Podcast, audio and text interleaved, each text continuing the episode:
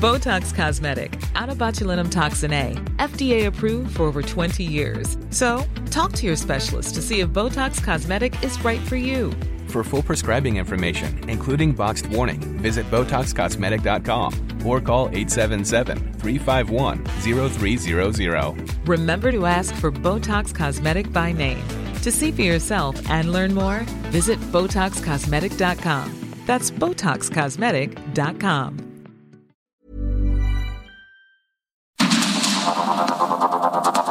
Media Group presenta Sergio Sarmiento y Lupita Juárez. Información veraz y oportuna con un toque personal y humano. Por el Heraldo Radio, donde la H suena y ahora también se escucha.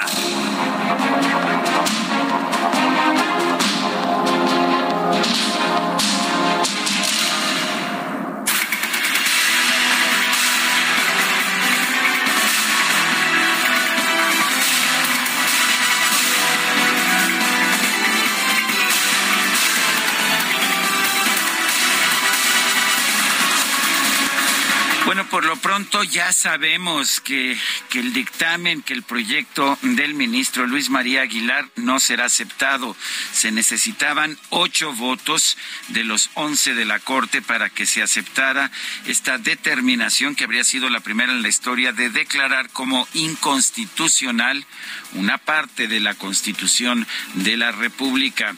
Ayer, ayer expresaron sus puntos de vista cuatro de los ministros de la Corte.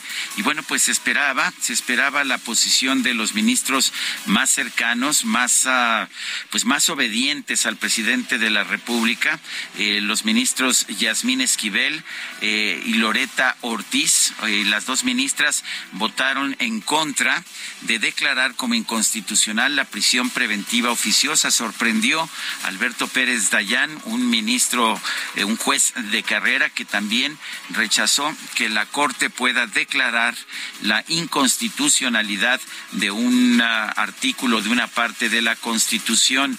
El ministro Juan Luis González Alcántara, también de los designados por el presidente López Obrador y también uno de los más cercanos a él, sin embargo, ofreció una opción una posibilidad que no sabemos si retomará la Corte, señaló que la Corte debe aclarar que la prisión preventiva oficiosa no quiere decir prisión preventiva automática. Esto significaría que tratándose de los delitos del 19 constitucional, los jueces tendrían que estudiar de oficio si imponen o no prisión preventiva en, en esos casos. Bueno, pero por lo pronto, cuatro de los ministros ya han expresado su posición. Eh, sería contraria a aceptar el dictamen, el proyecto del ministro Luis María Aguilar, expresidente de la Suprema Corte.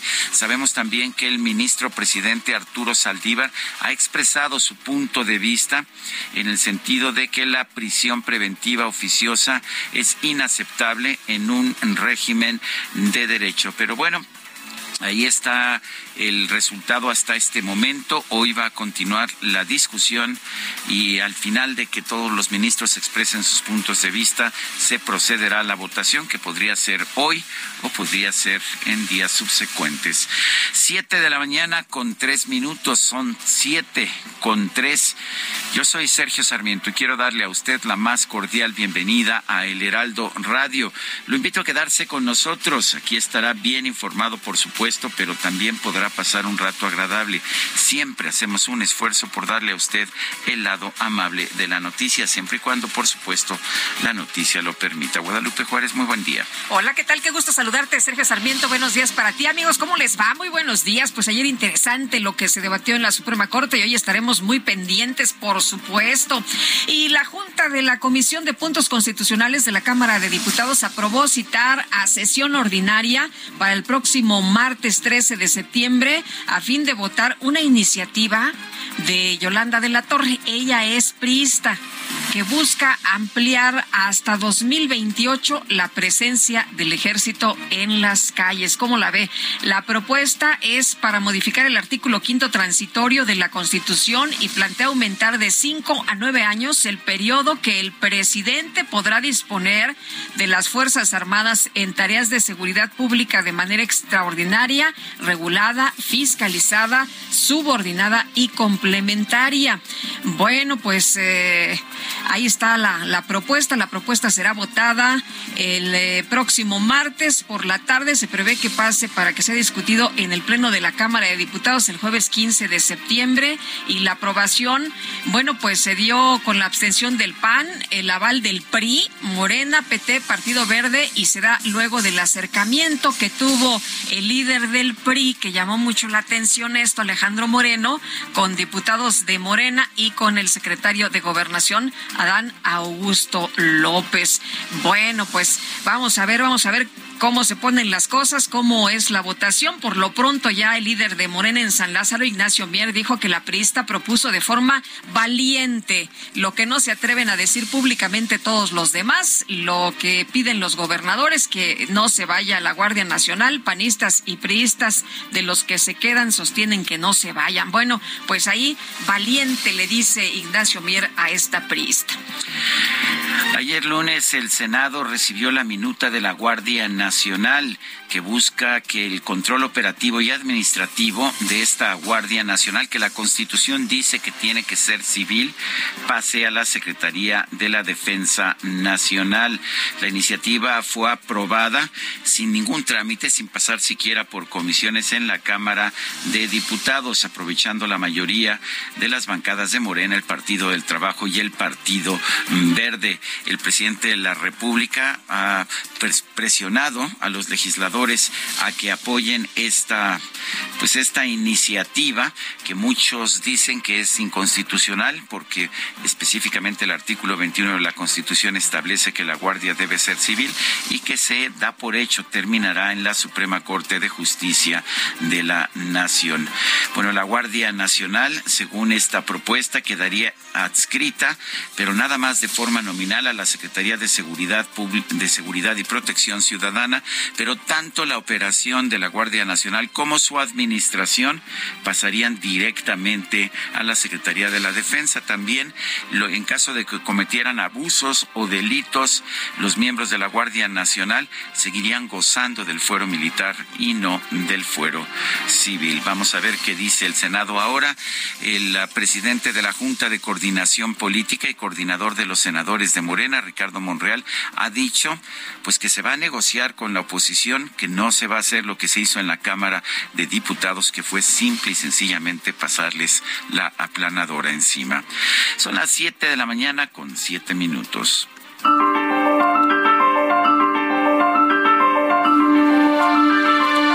Y vamos a la frase del día.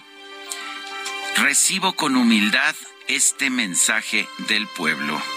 Gabriel Boric, el presidente de Chile.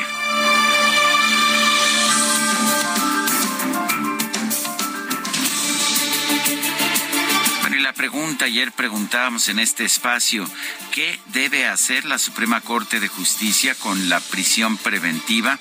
Eliminarla, nos dijo el 78.3% de quienes respondieron. Conservarla, 14.6%. No sabemos, 7.1%. Recibimos en total 3.668 participaciones. La que sigue, por favor. No deja de corretearme el queridísimo DJ Kika pero ya estaba listo, ¿eh? Ya coloqué en mi cuenta personal de Twitter, arroba Sergio Sarmiento, la siguiente pregunta. ¿Debe la Guardia Nacional ser parte de la Secretaría de la Defensa? Nos dice que sí el 6.1% hasta este momento, que no el 91.4%, quién sabe 2.6%. En 34 minutos hemos recibido 783 votos. Lo mejor de México está en Soriana. Aprovecha que el jitomate guaje está a 10.80 el kilo. Sí, a solo 10.80 el kilo. Y la uva roja globo a 19.80 el kilo. Sí, a solo 19.80 el kilo. Martes y miércoles del campo de Soriana. Solo 6 y 7 de septiembre. Aplican restricciones. Las destacadas de El Heraldo de México. Está con nosotros aquí en la cabina, en vivo y a todo color, Itzel González. Itzel, ¿cómo te va? Muy buenos días. Muy buenos días, Lupita, Sergio, queridos destacalovers. Si ustedes escucharan lo que se platica cuando los micrófonos están apagados, estuvieran risa y risa como nosotros esta mañana. Oigan, es martes. Risa y risa. Risa y risa, martes 6 de septiembre. Nueve días para el grito, nueve días para el pozole. Ya ahorita estábamos viendo una radiografía del chilito en nogada. Ándale. De el acitrón, que está ya en extinción. ¿Qué tal? Que ya está muy difícil de conseguir. Oye, ¿no pueden ir trayendo como cositas así como antes del pozole, la tos, lo que es la tostada? La tostada de pata, la, la de tinga. de tinga. ¿No? Híjole, yo creo que Ay. sí, yo creo que sí se va, se va a organizar para este viernes, se puede organizar y luego ya el otro viernes que es 16 ya traemos el pozole del recalentado, así que creo que va a ser una, una muy buena idea, Lupita. Hay que trabajar, es martes, así que comenzamos con las destacadas del Heraldo de México. En primera plana, en suspenso, Corte sigue debate de prisión preventiva con cuatro ministros ya pronunciados en contra de eliminar la aplicación de la figura. La Suprema Corte retoma este martes la discusión suspendida ayer. País Guardia Nacional duplica el decomiso de fentanilo. Una solicitud de información revela que en 2018 se registraron 23 incautaciones de la droga y para 2019 se alcanzaron 46 aseguramientos. Ciudad de México, López Obrador destapa a cuatro para la jefatura. Rosa Isela Rodríguez, Martí Batres, Gerardo Fernández Noroña y Clara Brugada, los nombrados. Estados zapotecas protestan por el decomiso de cerveza. Los habitantes quemaron llantas para cerrar las entradas. Orbe allanamiento, juez da la razón a Trump, analizará los documentos incautados, un independiente. Meta, golf, cambio, da la gloria. Pese a vivir momentos entre altibajos, Gaby López no deja de trabajar y obtiene su tercer triunfo en el Tour de la LPGA. Y finalmente, en mercados, Estados Unidos condiciona inversiones. El embajador Ken Salazar demanda respeto al TEMEC. Amigos, hasta aquí las destacadas del Heraldo. Muy feliz martes. Igualmente, Itzel, muchas gracias. Buenos días. Son las 7 de la mañana con 12 minutos. Es momento de ir a un resumen de la información más importante. El cine a solo 29 pesos. Increíble, ¿cierto? Este 5, 6 y 7 de septiembre llega la fiesta del cine. Ven a Cinépolis y disfruta todas las películas en cartelera a precio especial. Además de increíbles precios en dulcería. Celebremos la fiesta del cine en Cinépolis. El Pleno de la Suprema Corte de Justicia comenzó ayer lunes el debate sobre la constitucionalidad de la prisión preventiva oficiosa. Los ministros Yasmín Esquivel, Loreta Ortiz y Alberto Pérez Dayán se pronunciaron en contra de invalidar esta medida cautelar. Y el ministro Juan Luis González Alcántara planteó la Suprema Corte aclare que la prisión preventiva oficiosa no representa una prisión preventiva automática. La interpretación elegida en el proyecto y que sin duda ha reinado de forma equívoca en nuestra cultura jurídica no cumple con los cánones hermenéuticos al dotar de significado al concepto de prisión preventiva oficiosa en el texto constitucional. Elige la versión más restrictiva, leyéndola como automática, a pesar de que tal interpretación no encuentra ninguna justificación plausible en los principios y valores que la Constitución prevé y que fundan y justifican al Estado mexicano. En un pronunciamiento, el grupo de trabajo sobre la detención arbitraria de la Organización de las Naciones Unidas exhortó urgentemente a México a anular la prisión preventiva oficiosa. Miriam Estrada Castillo, presidenta relatora de este grupo de trabajo de la ONU, indicó que esta medida cautelar es en contra de las garantías internacionales de protección de los derechos humanos. En otros temas, la mesa directiva del Senado confirmó que este lunes recibió el paquete de reformas con las que se busca incorporar de manera definitiva la Guardia Nacional a la Secretaría de la Defensa Nacional. Estas reformas fueron aprobadas el sábado pasado en fast track, eh, obviando todos los trámites por la Cámara de Diputados. El coordinador del PAN en el Senado, Julen Rementería, llamó al presidente de la Junta de Coordinación Política, Ricardo Monreal, a que haga valer el Estado de Derecho durante la discusión de la reforma sobre la Guardia Nacional.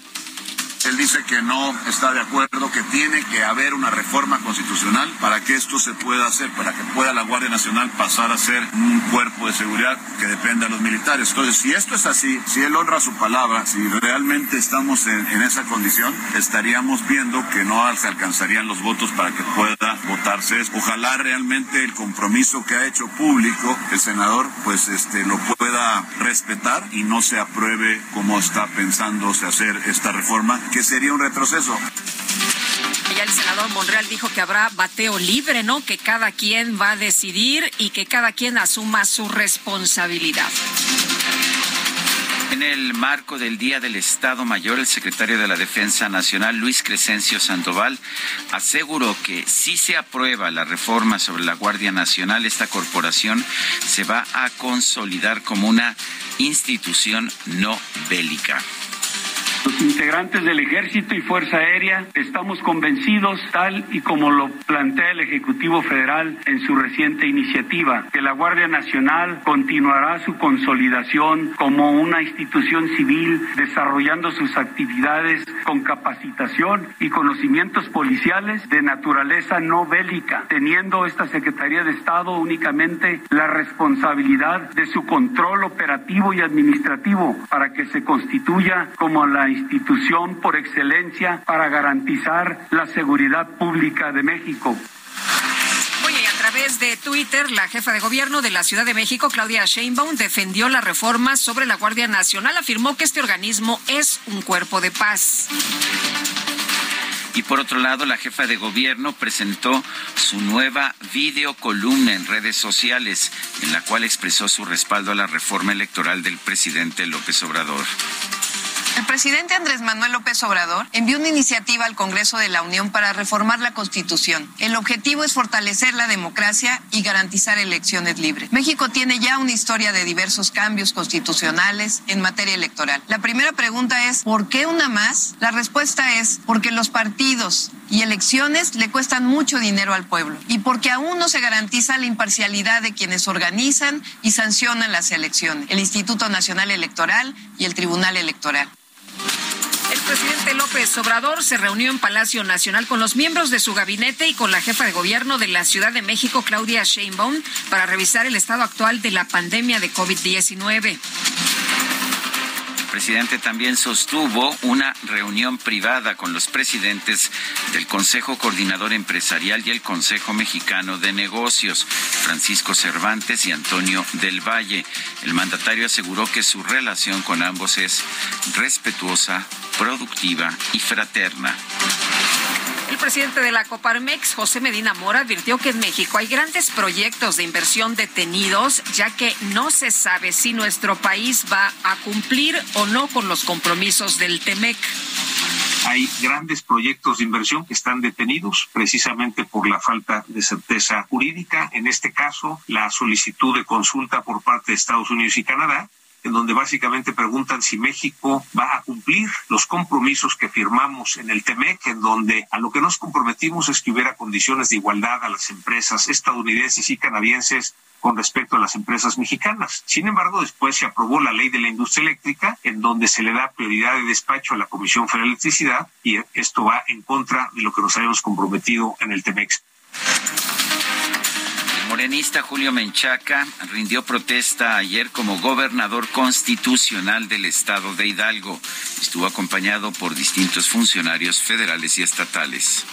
Comenzamos a escribir un nuevo capítulo de la, de la vida pública de Hidalgo. Este 5 de septiembre inicia un nuevo régimen que permitirá la transformación en nuestro Estado. Es la oportunidad de construir de la mano del pueblo la anhelada alternancia para Hidalgo y tenemos lo que hace falta para lograrla. En el evento se registraron gritos de apoyo para los aspirantes a la candidatura presidencial de Morena. ¿Qué tal? ¿No cree usted que no? Pues eh, este iban a faltar. Y este presidente y este presidente. Sí, estuvo el canciller Marcelo Ebrard, la jefa de gobierno Claudia Sheinbaum y el secretario de Gobernación Adán Augusto López. Sin embargo, ¿qué cree usted? Hubo abucheos para uno de los que, pues dicen ellos, se destapó solo, ¿no? Se, trata del senador Ricardo Monreal. ¿Cómo la ven? Vamos a escuchar. Senadores, Ricardo Monreal Ávila, presidente de la Junta de Coordinación Política del Senado de la República. Gracias. No, bueno, pues está muy bien a unos, sí, todo, ¿no? cómo no, está muy bien organizado para unos presidente y para otros la rechifla. El coordinador de Morena en el Senado, precisamente Ricardo Monreal, informó que este lunes sostuvo una reunión con el secretario de Gobernación, Adán Augusto López, con quien entabló un diálogo franco y respetuoso. El embajador de los Estados Unidos en México, Ken Salazar, realizó una visita ahora al estado de Durango. Se pasó de Zacatecas, hay un brinquito y se fue para Durango. Se reunió con el gobernador de la entidad, José Rosa Saiz Puro, y con el mandatario electo, Esteban Villegas. El diplomático advirtió que sin seguridad no hay prosperidad. Lo segundo es que la seguridad es importantísima, porque sin seguridad no hay prosperidad. Sin seguridad se enfría las inversiones. Entonces, en eso se tiene que seguir trabajando. Y no puede hacerlo solo el gobierno de Durango, se tiene que hacer del nivel federal. Las autoridades de Baja California informaron que nueve personas de origen rumano fueron, utilizaron el término, ya sabe usted, eh, el eufemismo rescatados o rescatadas. Esta persona en realidad fueron detenidos en una zona cercana a la frontera con los Estados Unidos. También fueron detenidos tres presuntos traficantes de personas. El juez décimo séptimo de distrito en Veracruz, Jesús Arturo Cuellar Díaz, otorgó una suspensión definitiva al exfiscal del Estado, Jorge Winkler, para frenar por tiempo indefinido el proceso en su contra por desaparición forzada y privación ilegal de la libertad.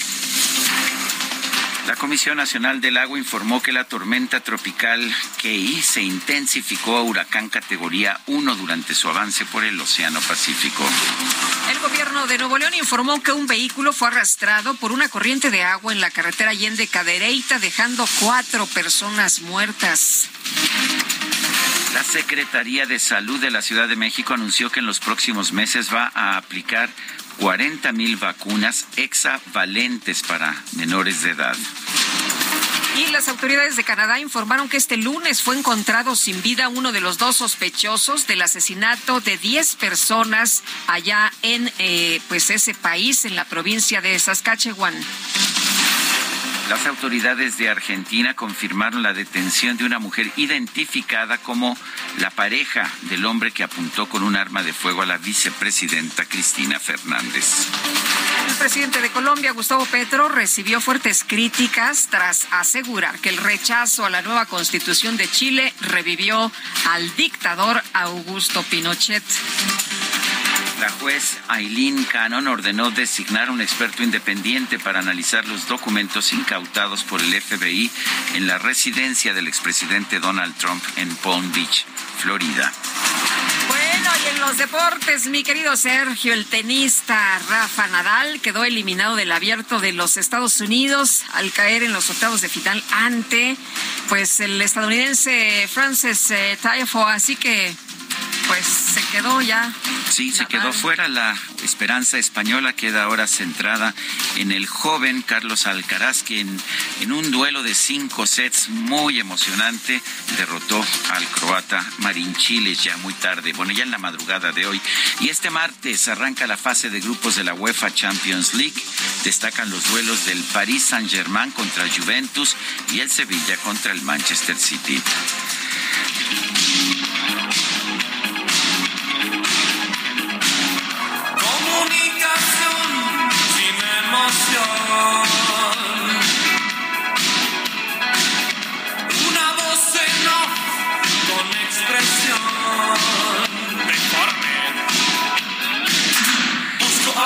Pues falleció el 4 de septiembre de 2014 este hombre que estamos escuchando, Gustavo Cerati.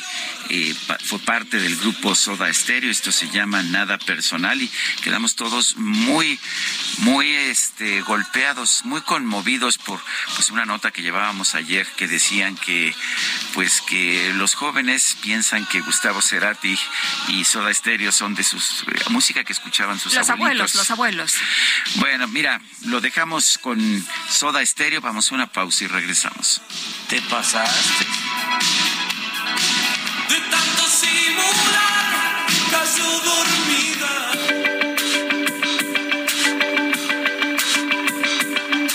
Sergio Sarmiento y Lupita Juárez quieren conocer tu opinión, tus comentarios o simplemente envía un saludo para hacer más cálida esta mañana.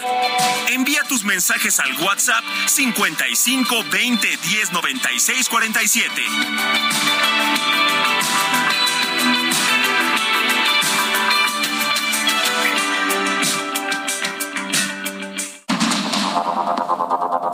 Continuamos con Sergio Sarmiento y Lupita Juárez por el Heraldo Radio.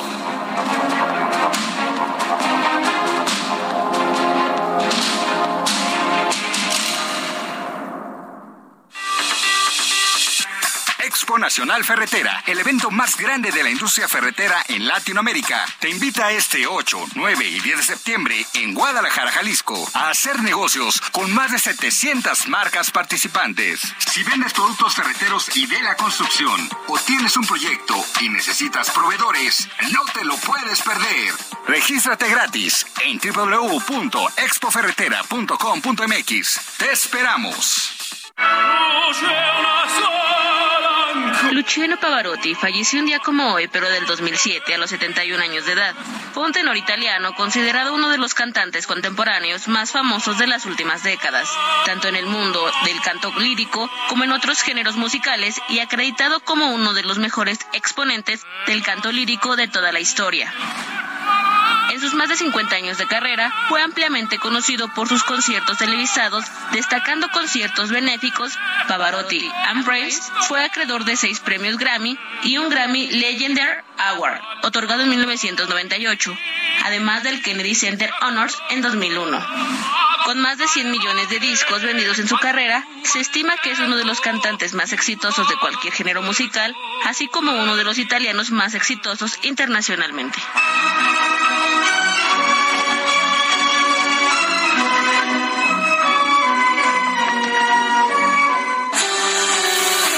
El amor inspira nuestras acciones por México.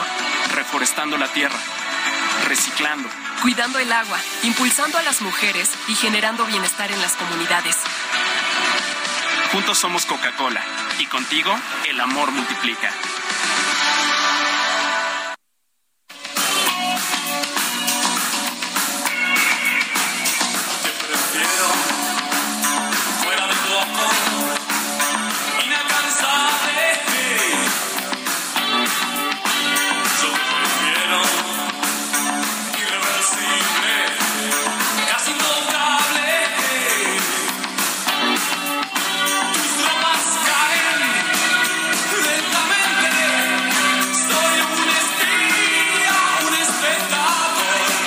Chocheando también. Bueno, pues estaremos chocheando si quieren, pero nos sigue gustando Soda Estéreo. Estamos escuchando esta que se llama Persiana Americana. Oye, ¿qué pasa si la canto? ¿Qué pasa si me la sé? Pues adelante, adelante. ¿Significará que te gusta la música de los abuelitos? Es la música de los abuelitos, hombre. No sean así. Bueno, pues es Gustavo Cerati. Muchos que no son abuelitos que están bailando, ¿eh? que están bailando y que están cantando a todo pulmón. Así que, bueno, vamos a seguir disfrutando esta mañana la música por supuesto. Oye, y en los mensajes nos dice una persona del auditorio, Sergio Lupita, felicidades por el programa. Quiero compartir con ustedes las malas condiciones del pavimento en que se encuentra la ciudad de Toluca y Metepec, con enormes baches que causan daño a los vehículos que transitamos por sus calles sin que las autoridades hagan algo por resolver el problema. Soy Luis Mendieta Cuellar. Ha sido radioescucha de su programa, aunque bueno, pues ya, ya, ahí está, ahí está su comentario y ojalá que las autoridades que nos están escuchando todas las mañanas nos monitorean desde Toluca y de Metepec, pues pongan manos a la obra, ¿no?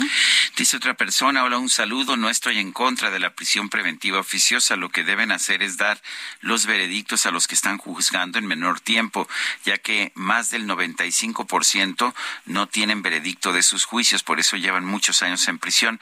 Mejor modificar el tiempo de duración de los juicios, no mayor a seis meses. Un saludo atentamente, Guillermo. Pues a ver, supuestamente nuestra constitución dice que la justicia debe ser expedita, pero a ver, llevábamos el caso ayer de Ana Domínguez, trece años. en la cárcel, sin que se le haya declarado culpable y además con todas las indicaciones de que es absolutamente inocente. Aquí se castiga primero y después se averigua. Pues sí, eh, como decían ellos, es una pena anticipada, ¿no? En la discusión de ayer los ministros señalaban esto y también señalaban que no puede haber una persona en la cárcel más de tres meses sin que se le dicte una sentencia. Bueno, em, nos eh, comenta por otra parte Ricardo Jiménez, el sábado 3 de septiembre hubo en la Ciudad de México una impresionante asamblea de frena. Eh, cientos de miles de ciudadanos mexicanos se reunieron para protestar por este mal gobierno, como en su momento Hidalgo lo hizo, y los medios de comunicación mexicanos apenas si comentaron. Solo los que habitan esa zona del país se dieron cuenta. Sin embargo, la noticia de que Shakira se separó de su esposo Piqué fue transmitida en todos los medios de comunicación, esos medios que deberían de volcarse por sus clientes para atenderlos, o sea, los radioescuchas, así como los televidentes, son los clientes de los medios masivos de comunicación y les están fallando, es lo que nos dice don Ricardo Jiménez. Bueno, hace unos minutos Liz Truss, la ex ministra de Relaciones Exteriores del Reino Unido, ha asumido el cargo de primera ministra del Reino Unido. Es la tercera mujer en ocupar este cargo. Ella es una mujer que eh, viene de la Universidad de Oxford, donde estudió política y economía. Eh, tiene, originalmente era liberal, participó en actividades del Partido Liberal Democrático. Posteriormente se incorporó al Partido Conservador. En un principio estaba a favor de mantener al Reino Unido en, ah, dentro de la Unión Europea y después, pues, ah, para quedar bien con el entonces primer ministro Boris Johnson, decidió apoyar el Brexit. Ahora asume el poder. Se dice que es una mujer ah, eh, muy capaz, administrativamente hablando. Le toca dirigir el destino del Reino Unido en un momento complicado, sobre todo por la inflación. Pues sí, y la gente que, pues eh, ya sabe usted, opina sobre todos estos eh, temas allá en el Reino Unido, han señalado que, pues van a ver, van a ver cómo se desempeña Listrosa, quien no le tienen toda la, confianza, por supuesto. Porque, porque era liberal y porque, y porque estaba a favor de que el Reino Unido permaneciera en la Unión Europea. A propósito, todo, toda la información estadística que tenemos nos señala que le ha costado al Reino Unido esta salida abrupta de la Unión Europea. Así es. Pues vamos a ver cómo se ponen las cosas en los próximos días y cómo le va. Ojalá que le vaya muy bien a Listros. Oye, y bueno, el Senado recibió la minuta sobre la iniciativa de la reforma a la Guardia Nacional en la que el presidente López Obrador propone que su control esté a cargo de la Secretaría de la Defensa. El presidente ha, dicho eh, apenas hace unas horas que no hay tiempo de politiquerías, que esto se tiene que eh, pasar ¿no? Que esto tiene que ocurrir. Pero ¿cuál es la posición del PRD? Vamos a platicar con Miguel Ángel Mancera, coordinador del grupo parlamentario del PRD en el Senado. ¿Qué tal? Muy buenos días. Buenos días, Sergio Lupita. Me da mucho gusto saludarlos y saludar a toda su audiencia. igualmente, pues Miguel Ángel, ¿cuál es la posición del PRD? ¿Se va a discutir o va a ocurrir lo mismo que en la Cámara de Diputados, que en dos horas esto ya estaba planchado? Pues mire, nosotros estamos listos para discutir, estamos eh, listos para plantear la argumentación correspondiente.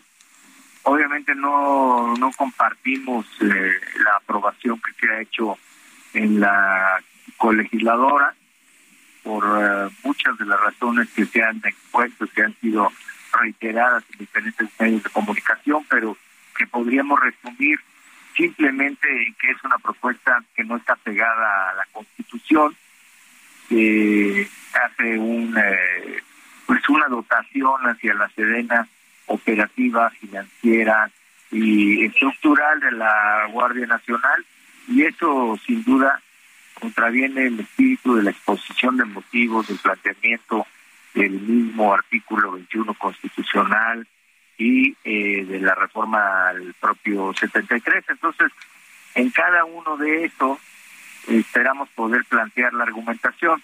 ¿Cuál es el escenario que se prevé? Pues el escenario que se prevé es que pudieran contar con los votos necesarios, dado que se trata de leyes secundarias, y que por parte del bloque de contención, pues tengamos que preparar una vez que sea publicada la reforma, una acción de inconstitucionalidad. Eh, me parece realmente muy sorprendente que veamos a un gobierno que a través de su mayoría, y ciertamente tiene mayoría absoluta en las dos cámaras, está impulsando iniciativas que son abiertamente inconstitucionales. Basta leer el artículo 21 como para saber que la Guardia Civil tiene que ser, la Guardia Nacional tiene que ser una institución civil. Eh, ¿cuál, es, ¿Cuál es la apuesta que después eh, los ministros de la Corte simple y sencillamente no acepten aplicar la Constitución? Yo estoy convencido de que en un análisis de los planteamientos que se están haciendo caerá la a la cuenta que son inconstitucionales. El punto pero lo saben, Miguel Ángel. También me parece que va hacia el tiempo, hacia la carga de trabajo de la propia Corte y hacia los tiempos de resolución. Acabamos de tener noticia de una acción inconstitucional el día de 2017. Hay algunas acciones que han llevado cuando menos año y medio. Es decir, esta reforma será vigente eh, se aplicará y será hasta en tanto que se resuelva sobre su inconstitucionalidad, pues que estará en el marco jurídico operando. Eh, Miguel Ángel, en el caso del titular de la Sedena, el general Luis Crescencio Sandoval dijo que la Guardia Nacional seguirá siendo civil, pero que va a conservar una naturaleza no bélica. Eh, ¿Esto eh, sería así? ¿La Guardia Nacional seguiría siendo civil? Pues el problema es que se está hablando de una disciplina, de una aplicación de códigos, es decir, de ley militar, de disciplina militar, de jerarquías militares, eh, ascensos eh, también en el marco militar, pues es militar, pues, ¿no? O sea, con todos cada uno de esos datos, pues no puedes decir, además cuando se dice que tiene el mando operativo eh, para hacer los planteamientos, incluso de planteamientos de planes de operación nacional, pues eh, le da ese carácter, le da un carácter por más que se quiera decir que la exposición de motivos diga que conservará su carácter civil, pues lo conservará solamente en la mención, porque en todo lo demás tendrá un claro marco militar, es decir, tendrá leyes militares que estarán rigiendo para efectos de la Guardia Nacional. Eh, Miguel Ángel, a ti te ha tocado ser, ser, procurador de la Ciudad de México, te ha tocado ser jefe de gobierno de la Ciudad de México. ¿Es realmente indispensable que la, pues que las policías sean militares? No, no, yo creo que no. Yo, yo más bien lo que sigo insistiendo y que hemos estado replanteando es que se fortalezcan a las policías locales, que como se dijo en el séptimo transitorio del decreto de creación de la Guardia Nacional, se tenga un programa y un diagnóstico que hasta la fecha no se tiene de todas las policías y que además se dote de los recursos necesarios eh, el Congreso eh, para poder fortalecer a cada una de las policías eh, locales y municipales. La Guardia Nacional no puede sola, por más incluso que dieran el doble de elementos, no podría sola, necesita que haya policías estatales y municipales fuertes. Eh, ¿qué, va a pasar en las próximas horas? ¿Qué es lo que se espera? Eh, eh, y, por otra parte, este, ¿cómo, ¿cómo ven esta declaración del presidente que no se va a quedar callado si el Senado frena la reforma? Tenemos dos escenarios en la puerta. El primero es que de un trámite, un trámite fast track, es decir, que se eh, declare pues de urgente y obvia y que se le dé una dispensa de trámites a la, a la minuta, es decir, que no pase a comisión eh, y que se vaya directo al Pleno hoy mismo incluso. El segundo escenario es que sí se envíe a comisión para estudio, que se convoque a las comisiones a las que corresponde el turno, entre las que podría ser estudios legislativos, eh, y que en esa comisión se plantee un dictamen y posteriormente pase al Pleno, lo cual llevaría a una sesión más, que podría ser la siguiente semana o podría ser eh, eh, cuando terminara la mesa directiva. No, pues uh, Miguel Ángel, entonces no, no, no lo ves todavía claro si van a dispensar o no trámites. De alguna forma, Ricardo Monreal sugirió que, pues, que se, que se va a pasar por los trámites eh, que corresponde. Sí, con la mención de Ricardo, si se sostiene ese dicho de Ricardo, lo que estaríamos pensando es que estaríamos en los dos tiempos que les comentaba, es decir, pasar primero a comisiones, tener un dictamen de las comisiones y que con ese dictamen se llegue al pleno y en el pleno se disputa y ahí se haga el debate finalmente para la votación. Eso es eh, atendiendo a lo que ha sostenido Ricardo, pero pues eso dependerá también de la votación mayoritaria eh, que encuentre en su grupo y eso es lo que se definirá, digamos, yo calculo hoy alrededor de las de las 13 eh, horas aproximadamente, más o menos. Oye, ¿qué tal eh, eh, la observancia? El presidente López Obrador no se va a quedar callado si el Senado frena la reforma. Como ven, dice que, no, es una, amenaza, ¿no? No hay manera de frenar esta reforma, la verdad. Esta reforma la podemos impugnar, pero esta no la podemos frenar.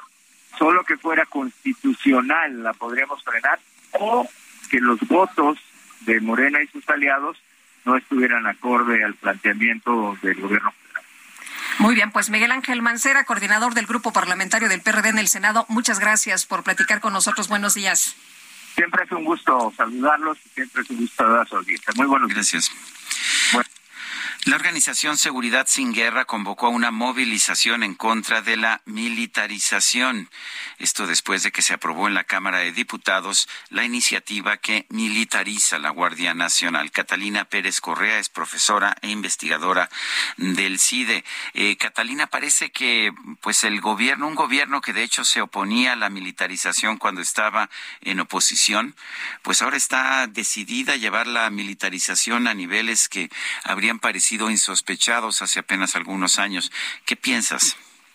Bueno, a ver, eh, creo que eh, tienes razón en lo que dices, porque además no solamente es en el tema de seguridad pública, que es lo que está pasando con la Guardia Nacional, sino también en temas de gobierno, ¿no? De, administración y de funciones de gobierno. Eh, yo creo que también es importante que las personas entiendan, porque muchas veces o lo que ha dicho el gobierno es que se necesita por la violencia extrema que está habiendo en el país, eh, se necesita pasar esas eh, facultades a la Sedena para que sea el ejército que realice estas tareas, pero pero eh, la Guardia Nacional no es un cuerpo de combate a la delincuencia organizada, es un cuerpo de seguridad que hace seguridad ordinaria. Tienen facultades hasta de poner multas de tráfico. y entonces, vamos, creo que sí es importante entender que esto no es darle facultades al ejército para combatir la delincuencia organizada, sino para hacer tareas de seguridad ciudadana, para intervenir las comunicaciones mías, tuyas, de cualquier persona en el auditorio que nos esté escuchando, de podernos detener en la calle, de poder entrar a nuestros domicilios, domicilios para hacer cateos.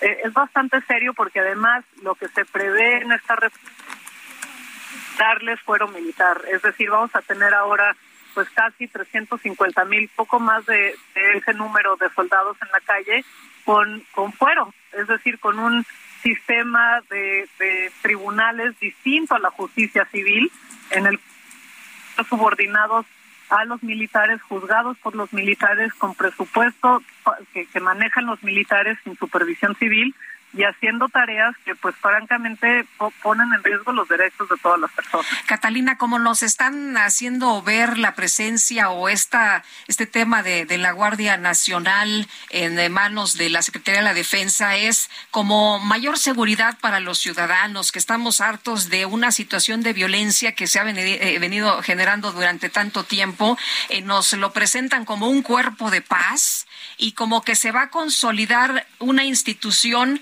no bélica. Yo, pues yo no sé qué quiere decir eso de, un ejército no bélico, o francamente me parece como un, engaño retórico.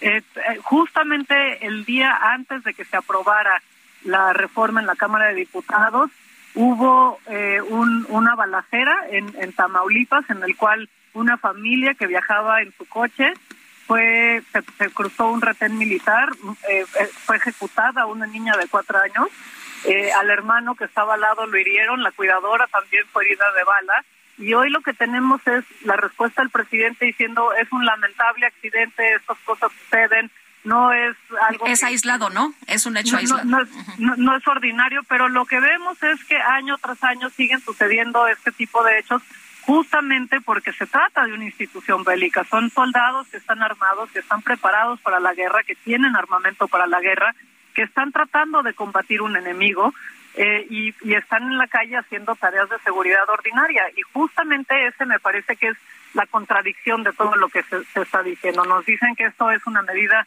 extraordinaria que se necesita ante eh, una circunstancia de violencia excepcional, pero al mismo tiempo les están dando facultades de seguridad ordinaria.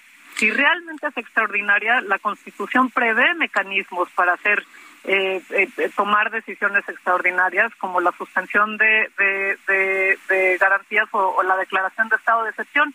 Eh, la diputada Yolanda de la Torre del PRI también presentó esta iniciativa para ampliar el plazo de los que los militares estén realizando tareas de seguridad pública. Esa sí es una reforma constitucional. Y lo que ella dice es, es que no hay gobernadores que puedan con esto porque la violencia es tan extrema.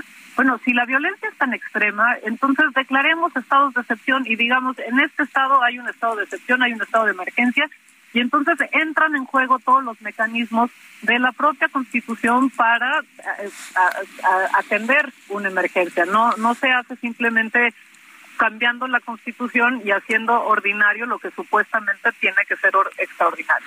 Catalina, ¿es imposible eh, adiestrar, crear una guardia civil que pueda ser tan eficaz como una guardia militar? Porque, eh, o es simple y sencillamente que el gobierno no se ha interesado en adiestrar a policías civiles.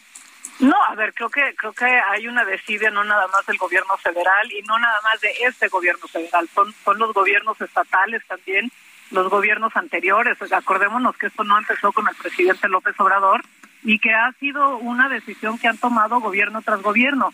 Cada peso que se le da a la defensa nacional es un peso que se le quita a las policías, que se le quita también educación, que se le quita salud. Hoy la Secretaría de la Defensa es la dependencia que más presupuesto tiene en todo el gobierno federal. Es la segunda dependencia con más plazas de todo el gobierno federal después del Seguro Social y esto es antes de la Guardia Nacional. Con las 110 mil plazas va a ser la dependencia que tiene mayor presupuesto y ahora también mayor plaza.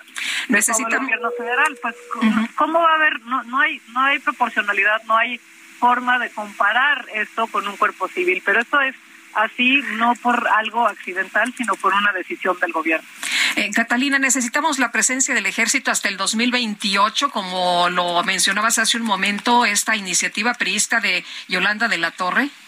Bueno, a ver, de nuevo, esta es una, se dice que esto tiene que ver con una circunstancia extraordinaria. Si la circunstancia extraordinaria es, eh, tiene esa característica, lo que tendrían que hacer en lugar de nuevamente modificar la Constitución es hacer uso de las propias herramientas que tiene la Constitución para hacer frente a estados de emergencia. Está en el artículo 29 constitucional, es un artículo que no se ha regulado y en el cual pues se tiene que declarar un estado de excepción en aquellos estados en los cuales los gobernadores civiles no consideren que tienen la capacidad de hacer frente a una emergencia. Para eso está ese artículo y en lugar de hacer, porque no les gusta decir, híjole, mi, mi, estado, estamos en un estado de emergencia, lo que dicen es, la emergencia medita que cambiemos la constitución para que hagamos ordinario lo que tendría que ser extraordinario. Oye, entonces tenemos una constitución ahora en el cual pues están ya eh, eh, regularizadas las emergencias eh, y todos estos estados de excepción como la prisión preventiva oficiosa, en lugar de hacer frente a ello utilizando los propios mecanismos que la Constitución prevé. Eh, Catalina, rápidamente, el, uh, lo que estamos viendo por otra parte, y me parece muy curioso, es el gobierno está sometiendo una iniciativa que sabe que viola la Constitución, el artículo 21 de la Constitución, pero parece que le da igual y está obligando a sus legisladores a votar con dispensa de trámites sobre esta iniciativa. ¿Qué, qué te dice eso? A ver, yo creo que le están apostando a que la Corte va, va a permanecer callada, que, que la Corte la Corte lleva seis años sin resolver los casos que tienen que ver con militarización. Eh, yo creo que le están apostando a que va a seguir la Corte en silencio eh, y que además pues el tiempo que toma para que se presenten estas controversias, opciones de inconstitucionalidad y que la Corte resuelva ya va a haber terminado el, el gobierno. A ver, yo creo que aquí también hay una parte que es eh, francamente irresponsable por parte del gobierno federal y es toda esta gente que hoy está adscrita a la Guardia Nacional que ya en, en, el, en el propio decreto lo que dice es que van a ser transferidos directamente a Sedena, van a perder todos sus rangos que hoy tienen dentro de la Guardia Nacional y van a quedar adscritos a la Sedena y, y, además junto con esas plazas todo el presupuesto que viene de equipamiento, entrenamiento, eh, personal, sueldos, etcétera, de, de, de, las plazas. Y entonces, eh, pues, ¿qué va a pasar si en, si en dos meses, tres meses la Corte declara? ¿Qué va a pasar con todas esas personas? Es, es, es bueno. francamente un desastre administrativo el que están haciendo. Gracias, Catalina Pérez Correa. Nosotros vamos a una pausa.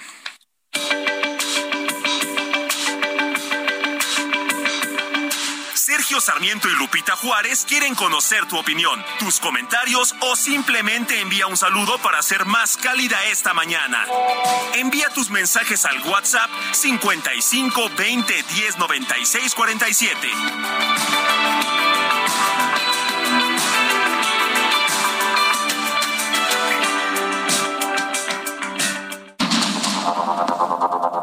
Continuamos con Sergio Sarmiento y Lupita Juárez por el Heraldo Radio.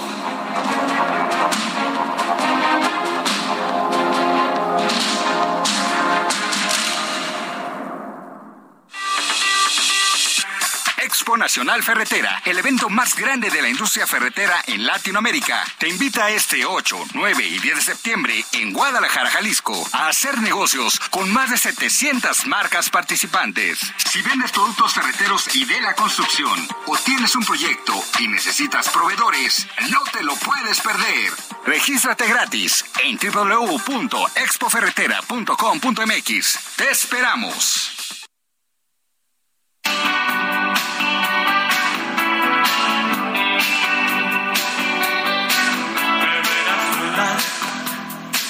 Por la ciudad de la furia,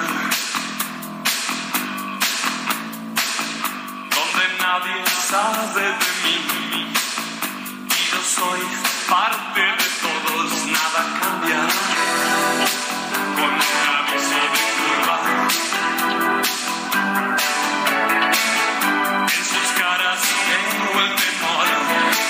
se llama En la ciudad de la furia. Estamos recordando a Gustavo Cerati, quien falleció un 4 de septiembre, el 4 de septiembre del 2014, uno de los músicos argentinos eh, del movimiento del rock en español más importantes de las últimas décadas, de muchas décadas. Gustavo Cerati esta, qué buena rola, ¿eh? ¿Te gusta? Me encanta, me gusta muchísimo. Bueno, Francisca de Paula dice, buenos días, Sergio y Lupita, nuestro país es un enorme barco que está a punto de naufragar. Rememos juntos para evitar el naufragio en las próximas elecciones, exijamos coherencia y prudencia al gobernar, pero sobre todo empatía. Dice Amy Shehoa, qué bien resumiste, Sergio, que tenerle amor al pueblo, según AMLO, es obedecer ciegamente al presidente. López ya se quitó la careta demócrata y descubrió su verdadera faz de dictador. Pero si no se le opone ni la Suprema Corte, ¿qué esperanzas tenemos los de a pie de frenarlo? Saludos cariñosos a ti, a mi querida Lupita y a todo su equipo. Muchas gracias. Y bueno, nos dice eh, una persona al auditorio, Víctor Barrera. Hola, Sergio y Lupita. David Bowie murió roqueando. Mick Jagger sigue roqueando. Alex Lora sigue roqueando. Solo tenemos la juventud, la juventud y el rock acumulados es lo que dice. Y el rock acumulado. Oye, me gustó esa frase. Está bonita. Tengo el rock acumulado. Está bonita. Y Lupita y Sergio, siguen en la radio. Ocho con tres minutos. El pronóstico del tiempo con Sergio Sarmiento y Lupita Juárez.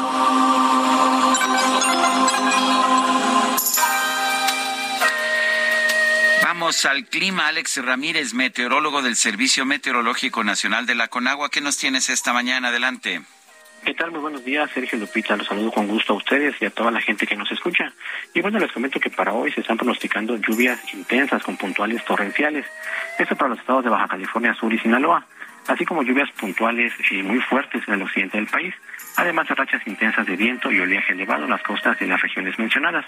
Esto es originado por las extensas bandas nubosas del huracán Kai de categoría 1. Eh, les comento que el centro del ciclón se localizó a 490 kilómetros al sureste de Playa Pérula, en Jalisco, y a 665 kilómetros al sur-sureste de Cabo San Lucas, Baja California Sur. También les comento que el monzón mexicano sobre el noroeste del territorio nacional continuará ocasionando lluvias puntuales intensas en Durango, lluvias fuertes en Sonora y Chihuahua, así como chubascos en Baja California.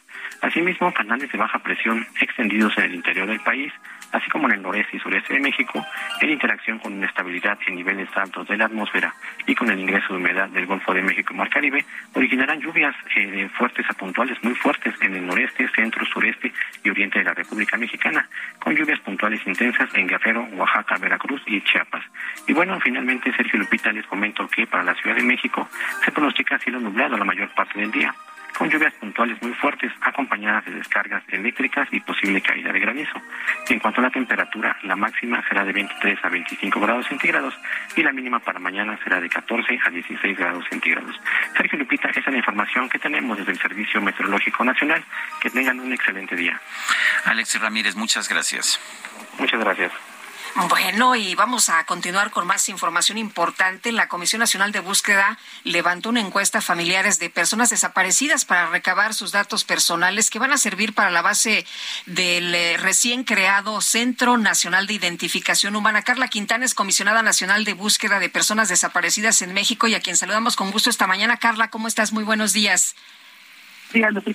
Auditorio. Oye, pues eh, primero preguntarte sobre este recién creado Centro Nacional de Identificación Humana, cuáles van a ser sus atribuciones, de qué manera va a estar trabajando y, bueno, pues los datos que se tienen hasta este momento.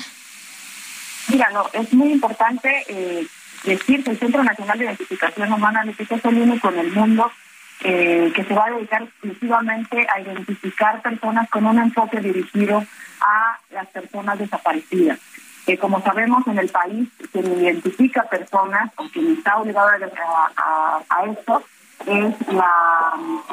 ¿Me escuchas? Sí, sí. Sí, sí, te escuchamos muy bien, te escuchamos perfecto. Eh, sí.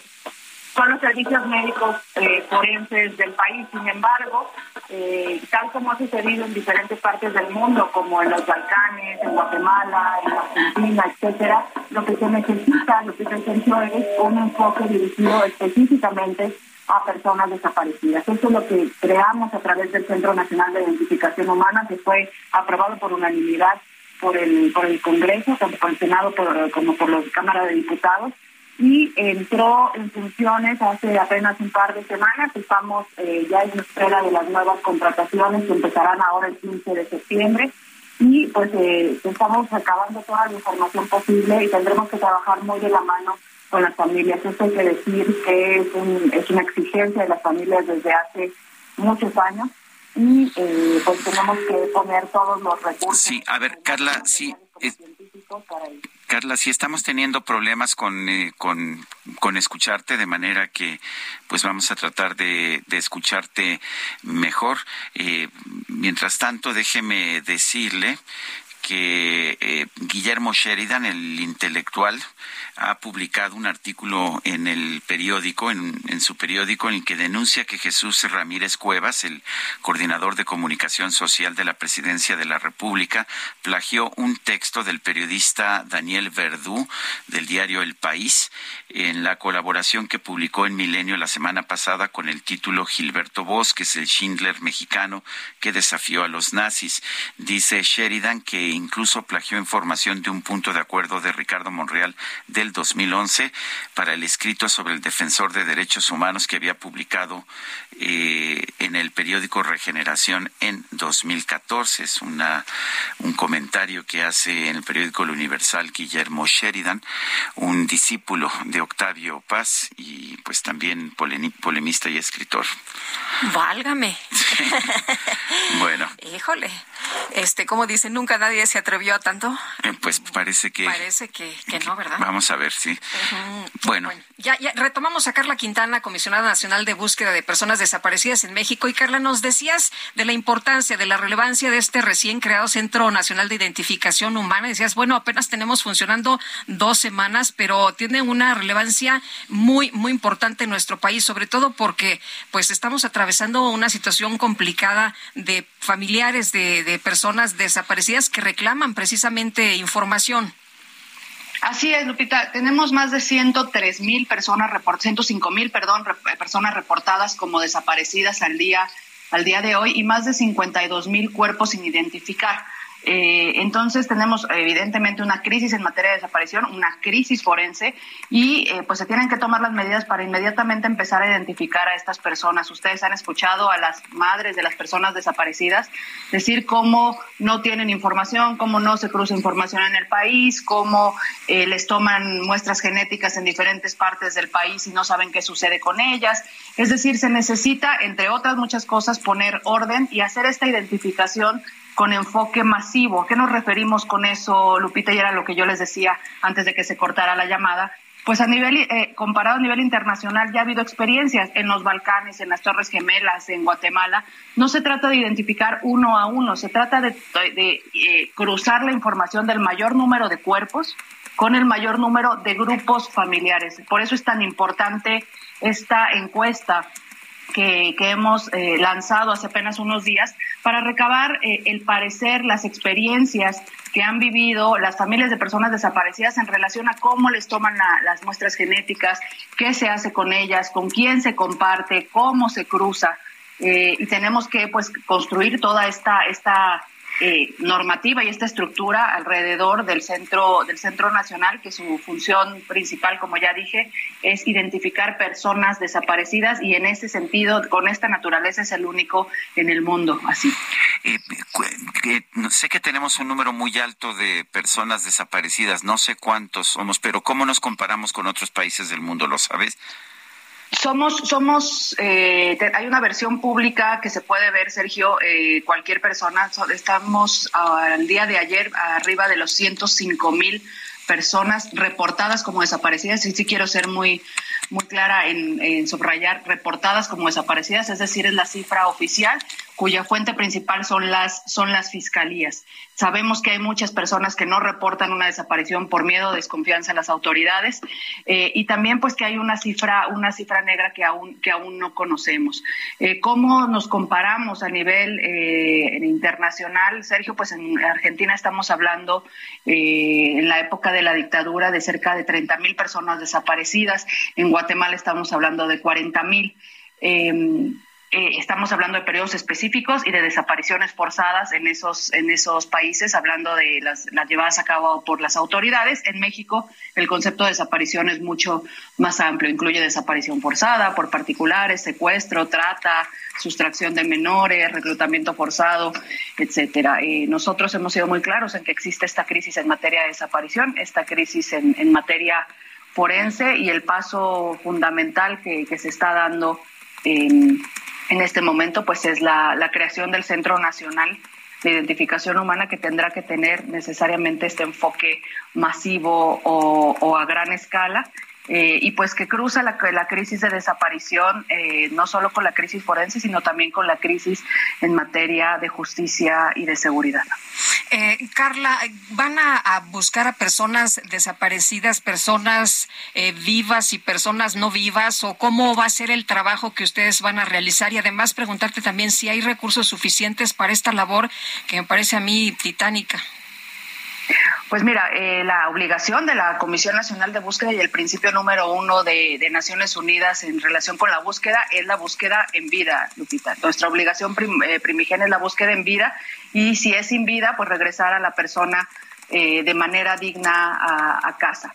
eso es importante decirlo y es la función de la Comisión Nacional. Digo esto porque el Centro Nacional de Identificación Humana es parte de la Comisión Nacional de Búsqueda. Es decir, el centro tendrá eh, sí su función eh, primigenia en relación con las personas sin vida, pero también eh, pues hay, la ciencia se tiene que utilizar para buscar personas con vida y es una de las funciones que además realizan las otras áreas de la de la Comisión Nacional. En relación con los recursos, Lupita, decirte que pues abrimos una convocatoria para contratar eh, personas al día de hoy. La primera, el primer bloque de contratación ya tenemos más de 70 personas eh, contratadas en la Comisión Nacional. Recordemos que éramos hasta hace unos días 89 personas, hoy somos 71 más y estamos esperando un bloque de cerca de 100 personas más para contratar en este en este mismo en este mismo año y en espera del presupuesto del próximo del próximo año. Eh, además, este año ya tenemos un edificio que está en Xochitepec Morelos que estamos adaptando y también la cooperación internacional, Lupita, a través de las embajadas de los Estados Unidos, de Alemania, de la Unión Europea, eh, han sido eh, pues unos aliados importantes de la Comisión Nacional para apoyar los trabajos también del Centro Nacional de Identificación Humana y en próximos días estaremos haciendo público lo que nos han donado cada una de estas instituciones. Eh, Carla, te puedo hacer una pregunta de un tema distinto. ¿Qué piensas de la prisión preventiva? La prisión preventiva oficiosa, Sergio, como está en la Constitución, es claramente eh, contraria a estándares internacionales y, y, contraria al artículo primero constitucional. La Suprema Corte de Justicia ha sido muy clara desde hace ya varios años en que el bloque de constitucionalidad, es decir, los derechos humanos, son de fuente constitucional e internacional.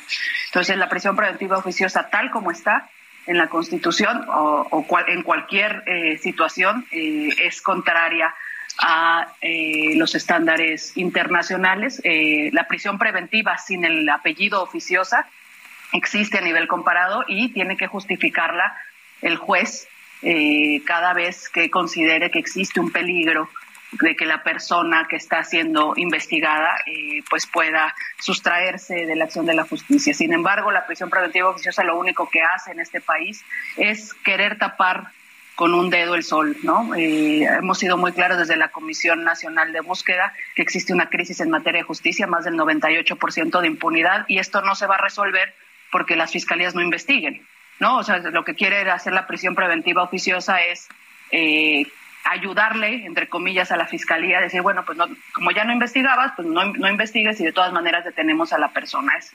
altamente eh, inconstitucional, si es posible decir eh, esto, es simplemente inconstitucional. Eh, Carla, y por otra parte, este tema que se está discutiendo tanto de la Guardia Nacional, si debe pasar a la Secretaría de la Defensa, ¿qué opinas sobre este asunto? ¿Cómo, ¿Cuál es tu posición y cuál es la posición precisamente que tienen en, ahí en, en el Centro Nacional de Identificación? Pues eh, eh, mi, mi, posición personal, eh, Lupita, y como abogada defensora de derechos humanos, de, lo que te digo es que necesitamos en este país una fuerza civil. Necesitamos una fuerza civil que se dedique a funciones de seguridad pública. las Fuerzas Armadas tienen otra función distinta de seguridad nacional, para eso está la Sedena, para eso está la, la, Marina. Sin embargo, la Guardia Nacional, como policía, como fuerza civil, debe permanecer civil y la, Constitución es muy clara, que se quiera modificar una legislación secundaria, que en este caso son cuatro leyes, eh, digamos, secundarias para hacerla pasar a las Fuerzas Armadas, pues es no solo contraria a la Constitución, sino contrario a pues la garantía que tenemos todas y todos los ciudadanos de contar con una fuerza una fuerza civil capacitada eh, como lo era la Policía Federal, como lo, pretende ser o lo pretendía ser la, Guardia Nacional y es ahí donde, eh, donde debe permanecer como fuerza civil y los esfuerzos tendrían que estar dedicados a fortalecer eh, esta, esta fuerza pública de seguridad pública valga la redundancia, y lo que se tendría que abrir es una discusión separada de las funciones de dónde y cómo tiene que estar la fuerza eh, de Sedena y de Marina eh, y en qué circunstancias y creo que la Constitución da da luces hacia dónde y cómo se tiene que utilizar las Fuerzas Armadas. Muy bien, pues Carla, como siempre agradecemos que puedas platicar con nosotros. Muy buenos días.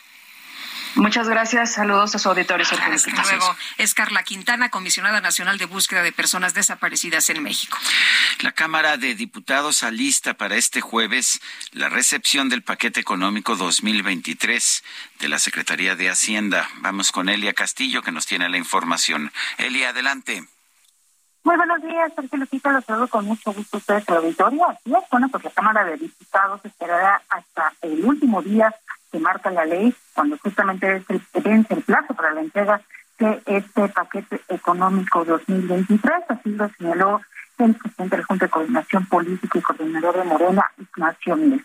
Se comentó, se que el día de ayer este órgano de gobierno de la Cámara acordó justamente el calendario y el orden del día de las sesiones del martes de este martes y del jueves. En el acuerdo se programó la entrega del paquete económico que recordemos contiene los criterios generales de política económica, los proyectos de la ley de ingresos, el presupuesto de ingresos y la miscelánea fiscal 2023 para eh, justamente para que se entregue el próximo jueves 8 de septiembre a las 5 de la tarde.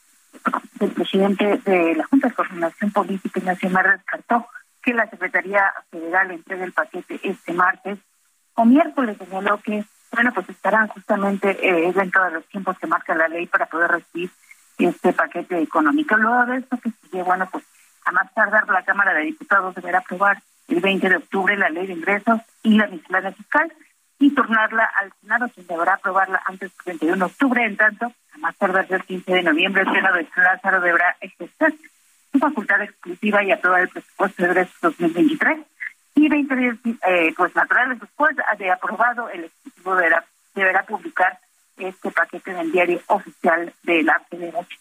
Este es el reporte que Elia Castillo, muchas gracias. Muy buen día. Bueno, y el presidente López Obrador se reunió ayer con Francisco Cervantes, presidente del Consejo Coordinador Empresarial, y con Antonio del Valle, presidente del Consejo Mexicano de Negocios. Y Noemí Gutiérrez, cuéntanos qué fue lo que se dijo, qué temas se abordaron.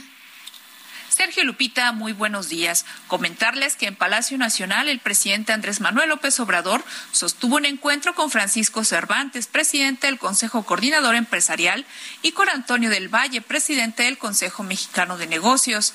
Calificó la reunión privada como respetuosa, productiva y fraterna y fue a través de sus redes sociales que el primer mandatario dio cuenta de este encuentro con los empresarios. Escribió Conversé con Francisco Cervantes, presidente del Consejo Coordinador Empresarial, y Antonio del Valle, presidente del Consejo Mexicano de Negocios. La relación con estos dirigentes del sector privado es respetuosa, productiva y fraterna. La presidencia de la República no informó de los temas que se abordaron en la reunión y Francisco Cervantes y Antonio del Valle se retiraron de Palacio Nacional sin dar declaraciones. También te comento que por la tarde el presidente se reunió con el canciller Marcelo Ebrard, el secretario de Gobernación Adán Augusto López Hernández y la jefa de gobierno de la Ciudad de México Claudia Sheinbaum. Al encuentro privado también asistieron otros integrantes del Gabinete de Salud y Seguridad. Es la reunión para analizar temas de salud previo a la presentación en la mañanera del informe El Pulso de la Salud. Sergio Lupita, hasta aquí mi reporte. Muy bien, muchas gracias, Noemi. Buenos días. Bueno, ya se lo habíamos adelantado. El senador Ricardo Monreal asistió a la toma de protesta de Julio Menchaca, morenista, allá en Hidalgo el día de ayer. Y si bien hubo vitoreos y gritos de presidente para la jefa de gobierno Claudia Sheinbaum, el secretario de Relaciones Exteriores Marcelo Ebrard y el secretario de Gobernación Adán Augusto López, hubo abucheos y gritos del público en contra de Ricardo Monreal. En la transmisión en vivo que realizó el gobierno local quedó grabado el momento en que los asistentes abuchearon y chiflaron cuando el, el ahora gobernador de Hidalgo abrazó a Monreal. A pesar de eso, el senador conversó por unos minutos con el secretario de Gobernación, Adán Augusto López. De hecho, dio a conocer una fotografía en la que pues se reúne con el secretario de Gobernación en un diálogo que dijo fue franco y respetuoso. Bueno, y vámonos ahora con Israel Lorenzana. Israel, ¿dónde andas? Muy buenos días. Lupita, muy buenos días. Es un gusto saludarles esta mañana. Estamos ubicados en estos momentos sobre el Paseo de la Reforma, a la altura de la glorieta de la Huehuete. Y es que fíjense que, bueno, pues han tapiado ya, han colocado vallas metálicas en color azul, estas conocidas como ballenas, exactamente alrededor de la glorieta donde se ubica el agüehuete. Y es que la SEDEMA ha dado a conocer un diagnóstico de este agüehuete plantado en la glorieta sobre reforma. Ha señalado que, bueno, pues este agüehuete desde su plantación el pasado 5 de junio ha permanecido sujeto a condiciones adversas, lo que ha limitado su desarrollo adecuado. Los expertos que para la mejor adaptación del agüehuete se requiere mantenerlo en condiciones de aislamiento, lo que va a facilitar el manejo que se le está realizando y va a otorgar condiciones que disminuyan las diferentes presiones al árbol que está sujeto de manera que, bueno, pues ahora nadie va a poder pasar a las glorietas del agüehuete, va a permanecer pues cercado con estas vallas para que la gente pues eh, no lo vaya a afectar como aquella ocasión en que una camioneta se impactó contra la glorieta, de manera que, bueno, pues estará tapiado. Y en materia vehicular, la circulación también abundante, con carga a través de las formas desde insurgentes y conducción hacia la glorieta de La Palma o ahora a Huehuete. Sergio Lupita, información que les tengo. Israel, muchas gracias. Muy buenos días. Hasta luego. Hasta luego. Bueno, yo cuando fue el fin de semana vi el agüehuete, pobre Está palito seco, ¿no? Está muy pobre seco, pero también seco. veo, ¿sabes qué, Sergio? Que no les gustan esas manifestaciones que se hacen ahí. Y yo creo que ese es más el propósito, es evitar que pues este grupo de personas con parientes desaparecidos eh, tomen control de la glorieta de La Palma. Yo así le he llamado siempre a propósito. Vamos a hacer una pausa cuando son las 8 con 24.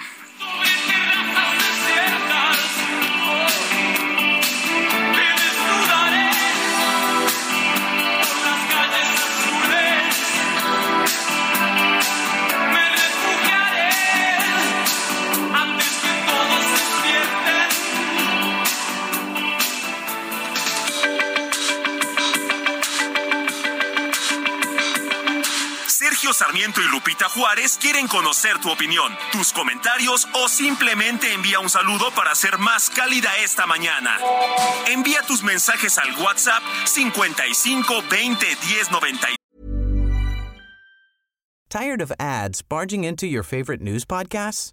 Good news. Ad-free listening is available on Amazon Music for all the music plus top podcasts included with your Prime membership. Stay up to date on everything newsworthy by downloading the Amazon Music app for free or go to amazon.com slash news ad free.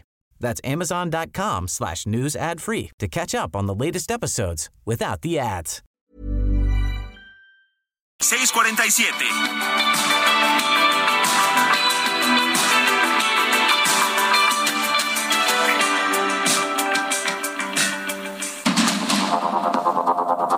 Continuamos con Sergio Sarmiento y Lupita Juárez por el Heraldo Radio.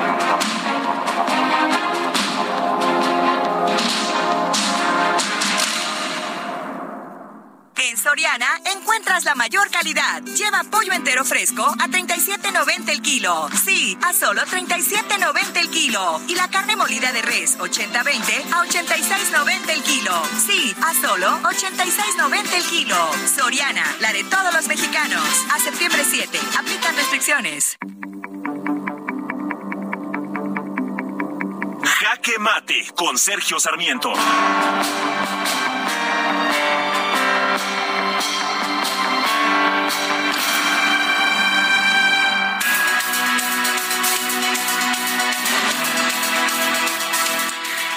La posición que señala que la Suprema Corte de Justicia no puede declarar como inconstitucional lo que está escrito en la Constitución. Eh, aquí mismo expresó esa posición Diego Valadez, ex ministro de la Corte, ex procurador general de la República uno de los juristas más respetados del país. Ayer Alberto Pérez Dayán, que no es un juez político, un juez que ha sido designado por consideraciones políticas, sino un juez de toda la vida, un juez de carrera, señaló, no me corresponde asumir una tarea que no se me asignó, no soy quien para desprender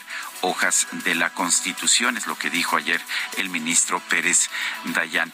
Sin embargo, creo que la Constitución mexicana está llena de contradicciones y por esta misma razón se necesita una Suprema Corte de Justicia que pueda decidir qué partes de la Corte, qué partes de la Constitución se aplican y cuáles no. Recordemos, por ejemplo, que en la propia Constitución se establece que las Fuerzas Armadas en tiempos de paz no podrán tener más función que la que está establecida estrictamente para la disciplina militar y sin embargo hemos permitido a través de otras secciones de la Corte que pues las Fuerzas Armadas tengan una función de policías para la población civil, lo cual debería ser también inconstitucional. Tenemos una constitución que dice que eh, asume los derechos humanos, que no puede revertir los derechos humanos, que respeta los derechos humanos, esto dice la Constitución, y sin embargo, pues estamos viendo ahora esta posición en que no se quiere respetar porque lo dice la Constitución, los derechos humanos de quienes son acusados y no han sido juzgados todavía. Me parece que el tema es fascinante desde un punto de vista jurídico, pero lo que real, realmente me preocupa es esta tendencia que estamos viendo en nuestro país a que se deterioren los derechos humanos, las garantías individuales, a que ni siquiera la Suprema Corte de Justicia pueda salir en defensa de estas garantías individuales. ¿Qué ocurre en un país en que son descartados los derechos humanos, es un país que me, parece deja de tener ciudadanos con plenos derechos como deberíamos ser los mexicanos. Yo soy Sergio Sarmiento y lo invito a reflexionar.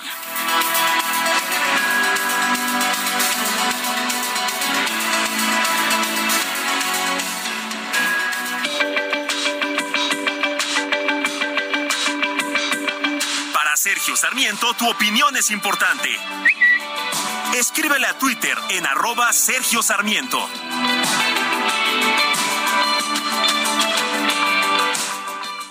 El cine a solo 29 pesos. Increíble, ¿cierto?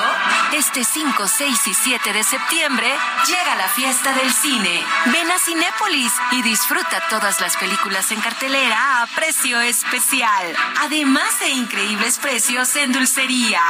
Celebremos la fiesta del cine en Cinépolis.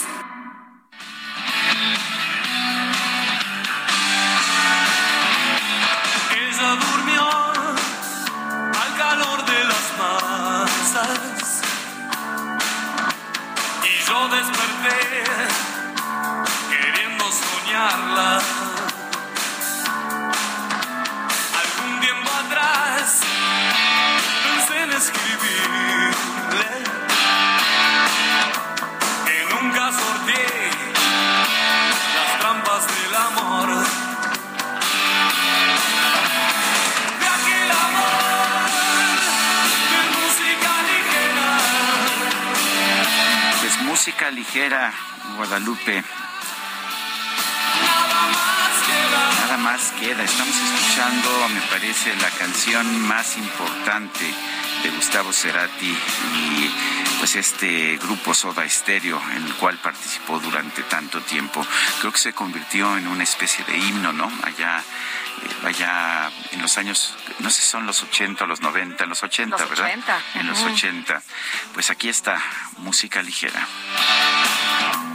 Ni pienso evitar bueno, y seguimos, seguimos con la información. Pues resulta que el presidente Andrés Manuel López Obrador reconoció que cambió de opinión sobre sacar al ejército a las calles, lo que había prometido antes de llegar a la presidencia de la República. Pues justificó que se encontró que el país estaba en un problema mayor de, ese, pues ya sabes, de inseguridad, ¿no? Y pues él pensaba que la situación era distinta, pero pues cuando llega ve las cosas y dice, ah caramba, no, sí cambió de opinión, ya viendo el problema que me quedaron de cómo enfrentar el problema de la inseguridad. Sí sabía yo desde el principio y estaba convencido que la paz es fruto de la justicia y esa es la base de la política de seguridad. Esto lo dijo hoy en la mañanera el presidente que defendió también la iniciativa de reforma que envió al Congreso para integrar la Guardia Nacional como una institución más de la Secretaría de la Defensa. Eh, argumentó que es necesario el cambio de mando de civil a militar para que la Guardia no corriera el mismo destino que de la extinta Policía Federal, porque ya ves que siempre ha mencionado, es que es para que no se corrompa. Bueno, dice, imagínense qué íbamos a hacer con la Policía Federal como estaba, porque yo creo que sí se sabe que la Policía Federal salieron todos los que están ahora en la cárcel o prófugos por tremenda violación a los derechos humanos, es lo que dice el presidente. Yo siento y estoy convencido de que debe de estar la Guardia Nacional dependiendo de la Sedena una rama más como la Fuerza Aérea, así como la Guardia Nacional con el encargo de garantizar la seguridad pública en coordinación con los gobiernos estatales que son soberanos y de los gobiernos municipales es lo que ha expuesto el presidente, pues sigue defendiendo su posición de que la Guardia Nacional pase a la Secretaría de la Defensa y les mandó decir a los senadores, ¿no? Que pues eh, en la votación de la Guardia Nacional, si hay senadores que votan en contra, pues que él desde, desde su mañanera va a hablar de ellos. Bueno, pues son las 8 de la mañana con 37 minutos. El subsecretario de Prevención y Promoción de la Salud, Hugo López Gatel, informó que esta semana va a llegar a México el primer cargamento de vacunas contra el COVID-19 para niños que fueron adquiridas a través del mecanismo global COVAX.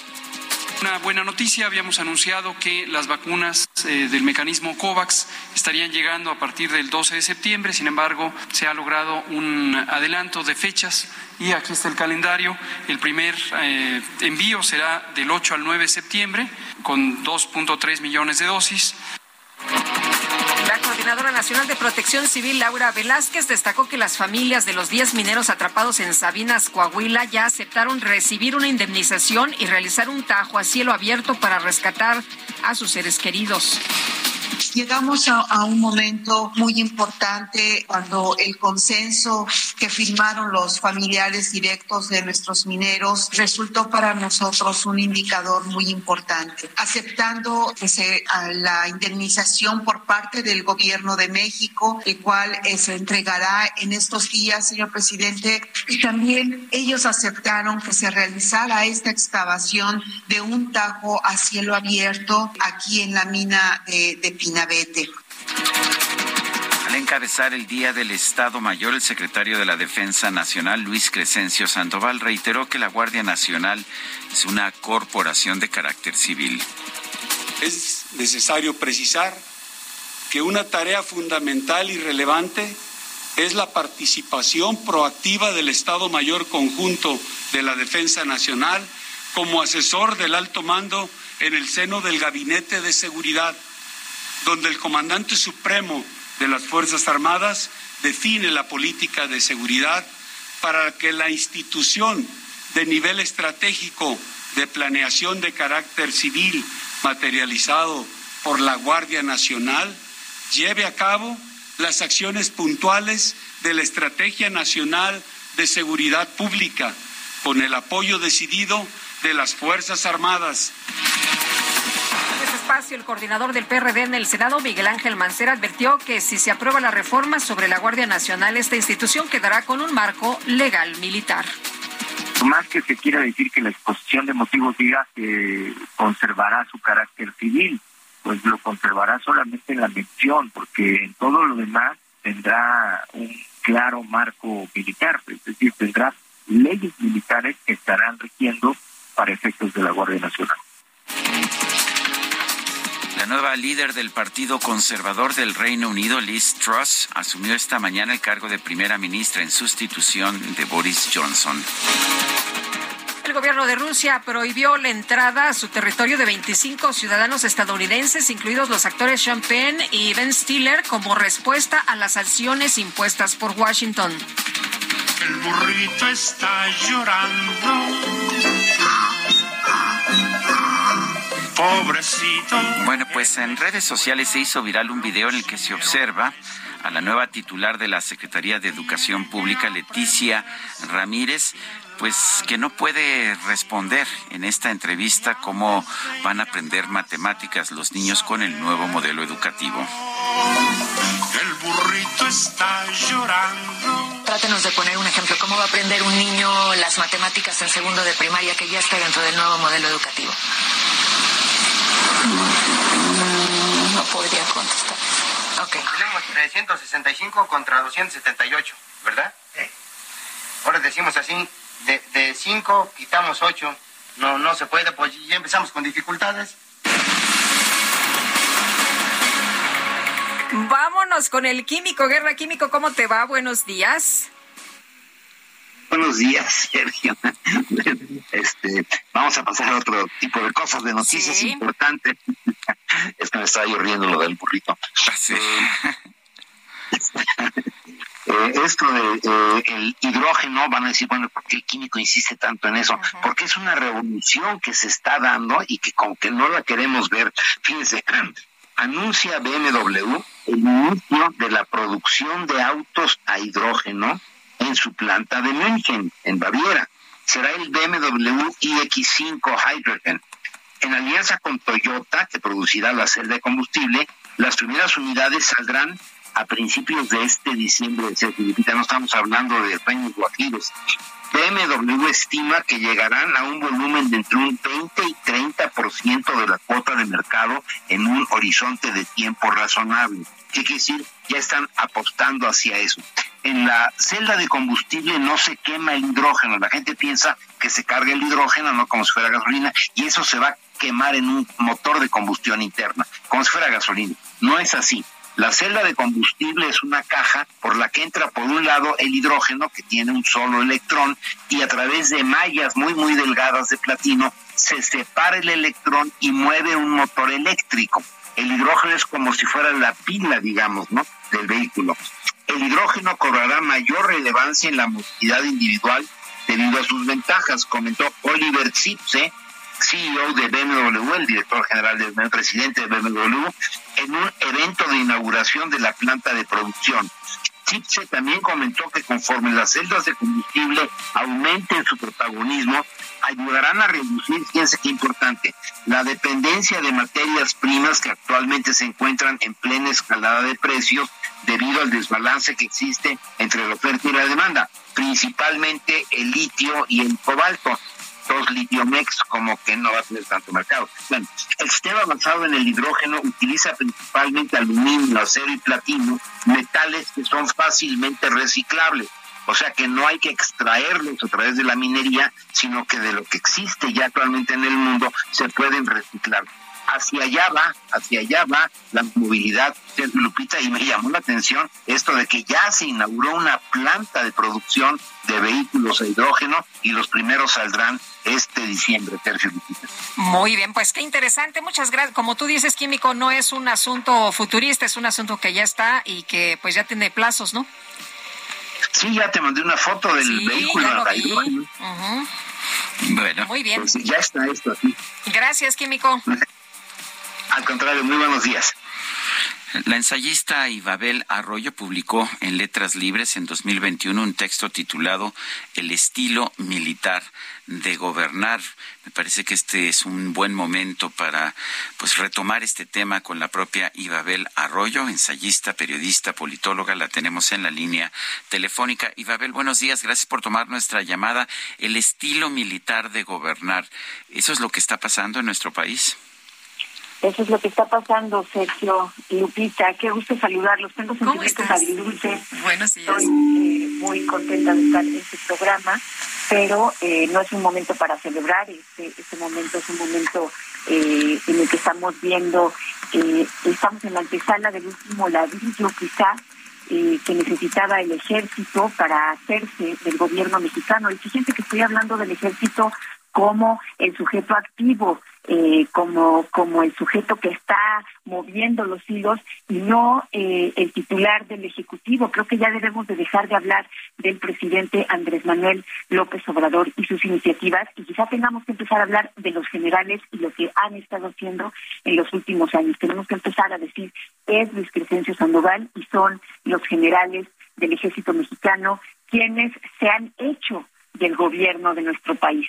Y me refiero a que se han hecho de las tareas de este gobierno, Sergio Lupita, no, no me refiero a que estén ellos controlando el poder legislativo, controlando el poder judicial eh, o, controlando el propio poder ejecutivo. Más bien me refiero a las tareas que tiene un gobierno. Ellos en los últimos años se han hecho eh, de más de 200 tareas. Quizá habrá personas, hay muchos mexicanos que piensan que el gobierno, que el ejército debe de hacerse cargo de la seguridad. Pero me pregunto si están de acuerdo en que se hagan cargo de funciones que corresponden al CONACYT, a la Secretaría del Bienestar, a los municipios, a las eh, direcciones de educación, a la Secretaría de Educación.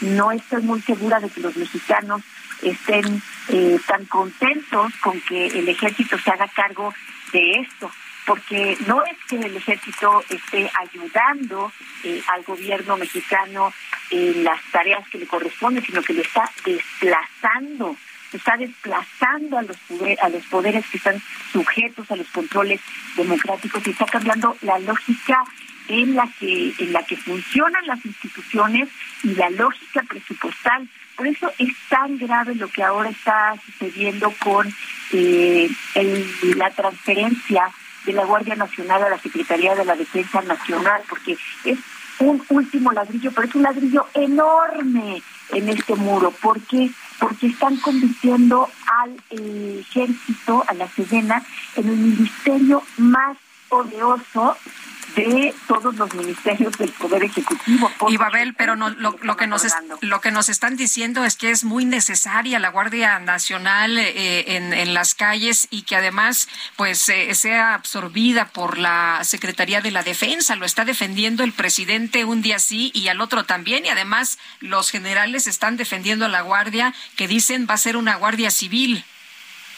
Y tiene razón el presidente en defender la Guardia Nacional, y tienen razón quienes dicen eh, que es necesario que tengamos esa fuerza. Pero lo que no tienen razón es que esa fuerza pase a formar parte de la Secretaría de la Defensa Nacional por el contexto que acabo de dar, entre otras razones. Por incluso si no tuviéramos ese contexto, la Secretaría de la Defensa Nacional no es eh, la institución que debe de encargarse de la seguridad interior, eh, por un lado. Y por el otro, yo creo que se tiene que reforzar y organizar el desorden que tenemos con la Guardia Nacional, porque efectivamente eh, quienes forman parte de la Guardia Nacional no tienen ahorita certeza y son eh, decenas de miles eh, de integrantes de esa fuerza que no saben si están de un lado, si están del otro, si después de este sexenio van a seguir trabajando o no. Creo que eso se tiene que ordenar, pero eso no se tiene que ordenar dándole el mando a la Serena. Y eso que nos dicen de que va a seguir siendo una fuerza civil, perdón, pero es una patraña.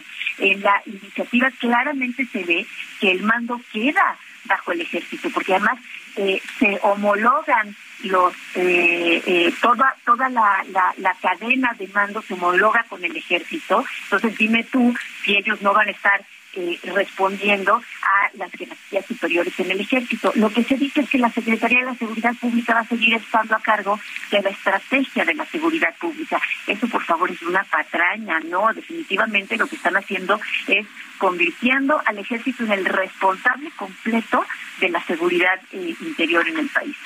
Pero además de además del tema, Ibabel, de, de la seguridad, es que estamos viendo al ejército por todos lados, dices tú en tu ensayo de Letras Libres. Hoy los militares cabildean sin tapujos y venden sus servicios sin remilgos. Los estamos viendo, pues, construyendo trenes, aeropuertos, eh, manejando aduanas, haciendo negocios de todo tipo. ¿Te preocupa? Me preocupa mucho Sergio, y nos debe de preocupar a todos.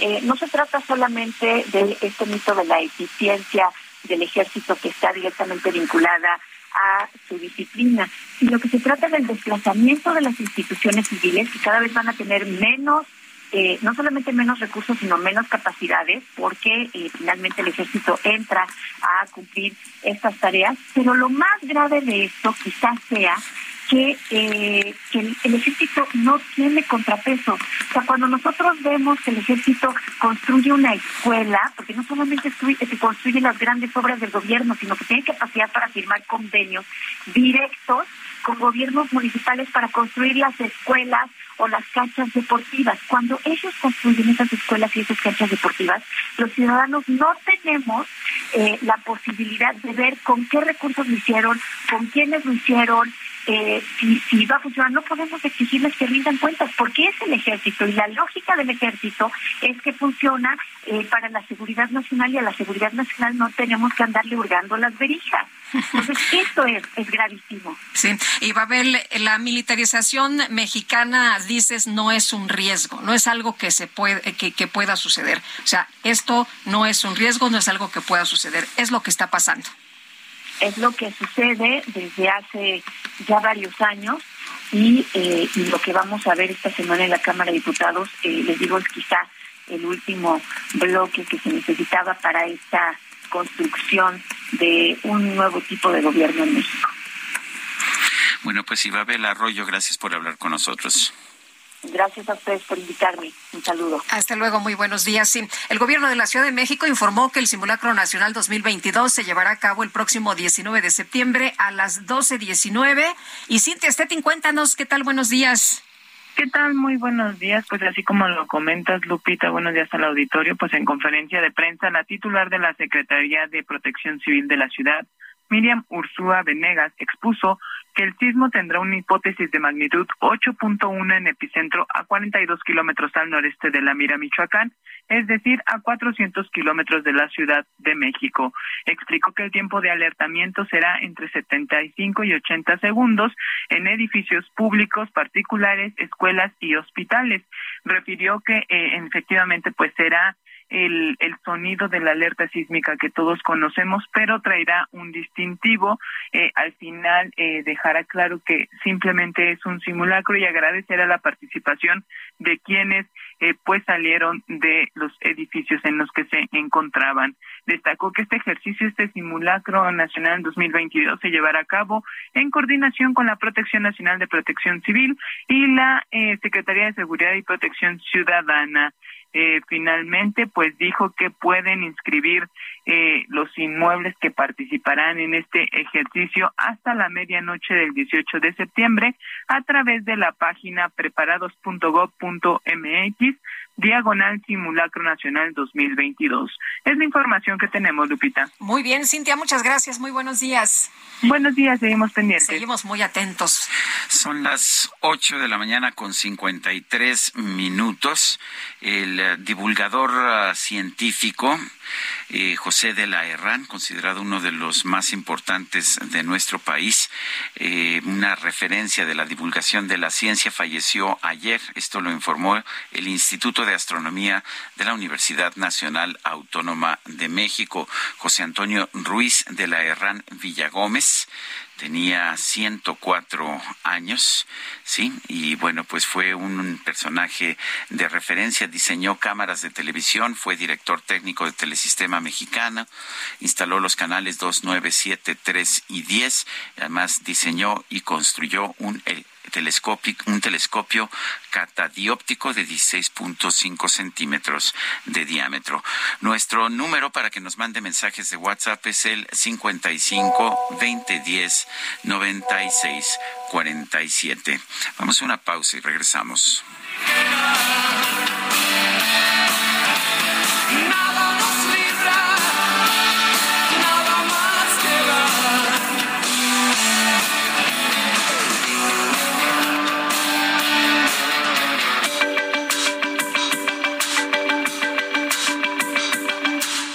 Sarmiento y Lupita Juárez quieren conocer tu opinión, tus comentarios o simplemente envía un saludo para ser más cálida esta mañana. Envía tus mensajes al WhatsApp 55 20 10 96 47.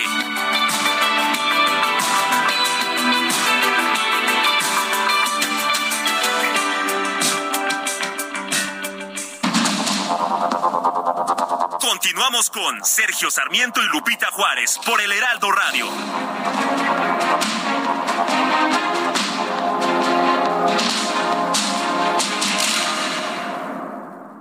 Lo mejor de México está en Soriana. Aprovecha que el jitomate guaje está a 10.80 el kilo. Sí, a solo 10.80 el kilo. Y la uva roja globo a 19.80 el kilo. Sí, a solo 19.80 el kilo. Martes y miércoles del campo de Soriana. Solo 6 y 7 de septiembre. Aplican restricciones.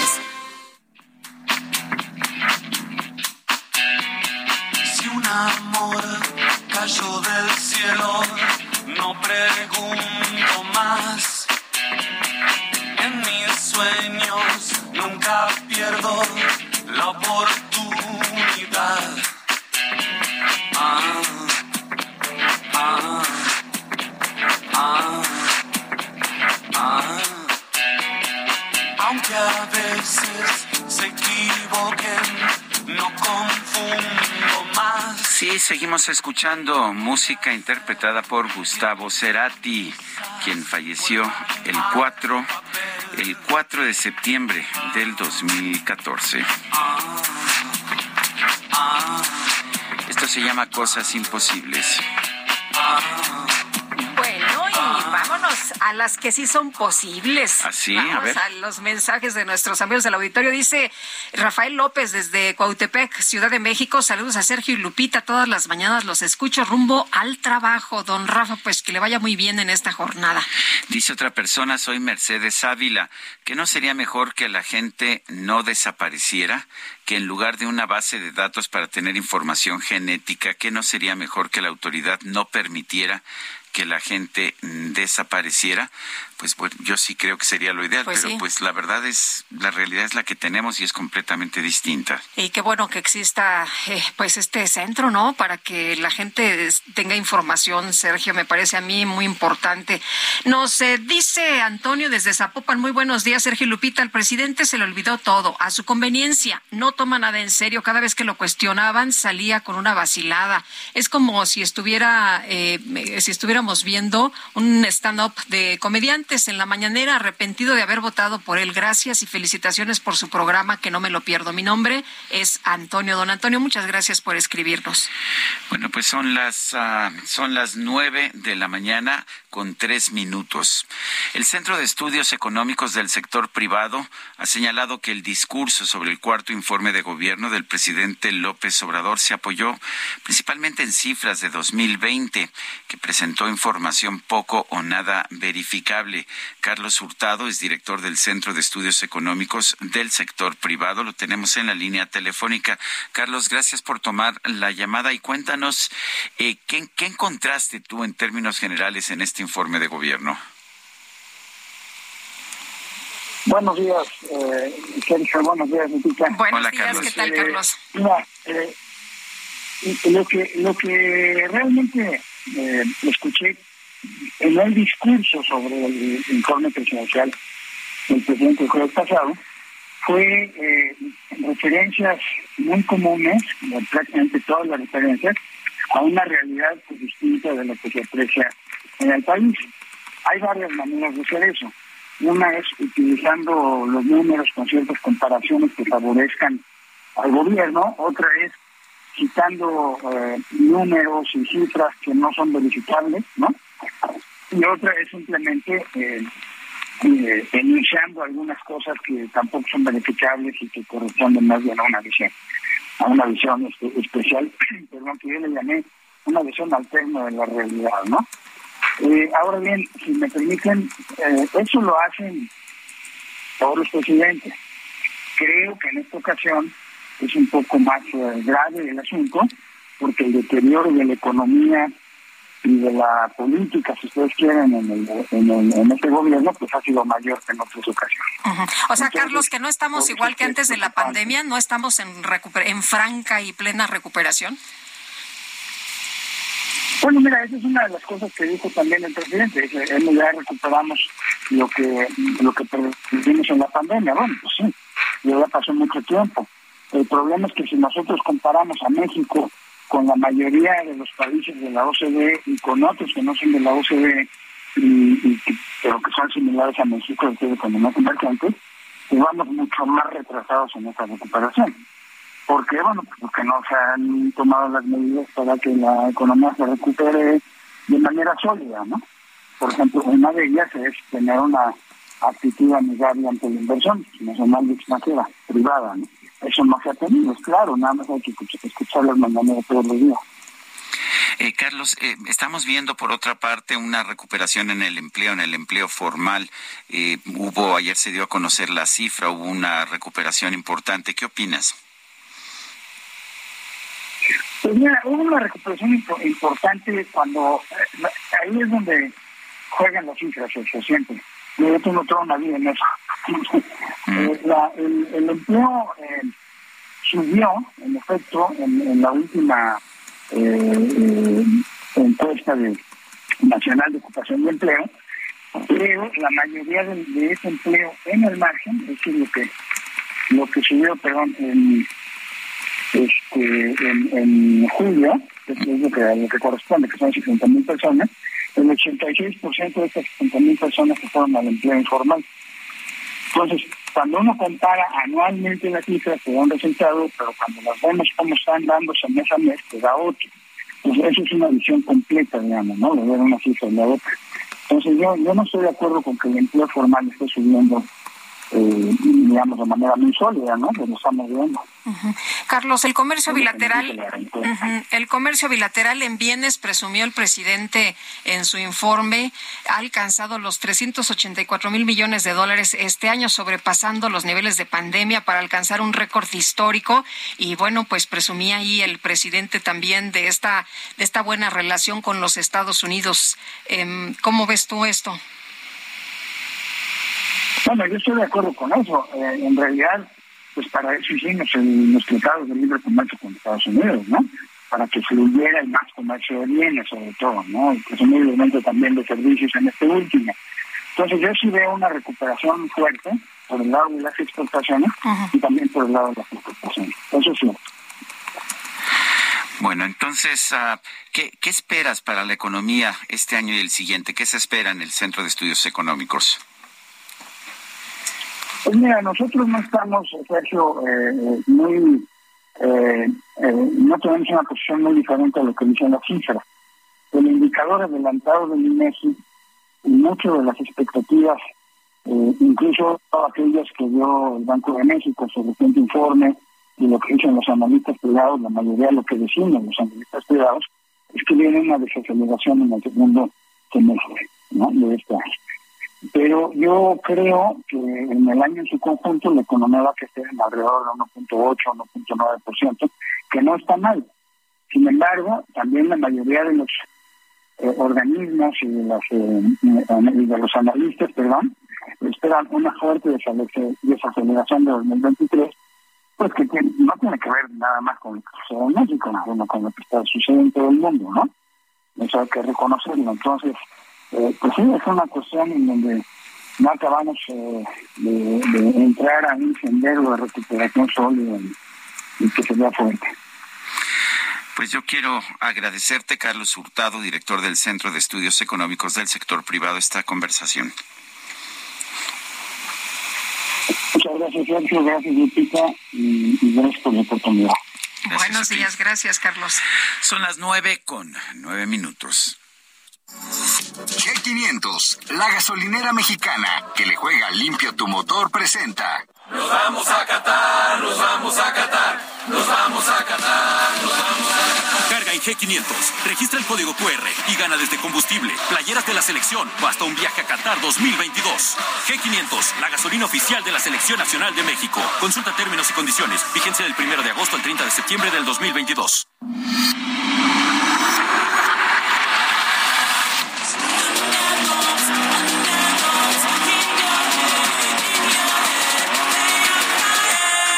Llegado el momento de experimentar lo que nos hace sentir que estamos vivos. La micro deportiva. Comenzarás a sentir sensaciones desconocidas.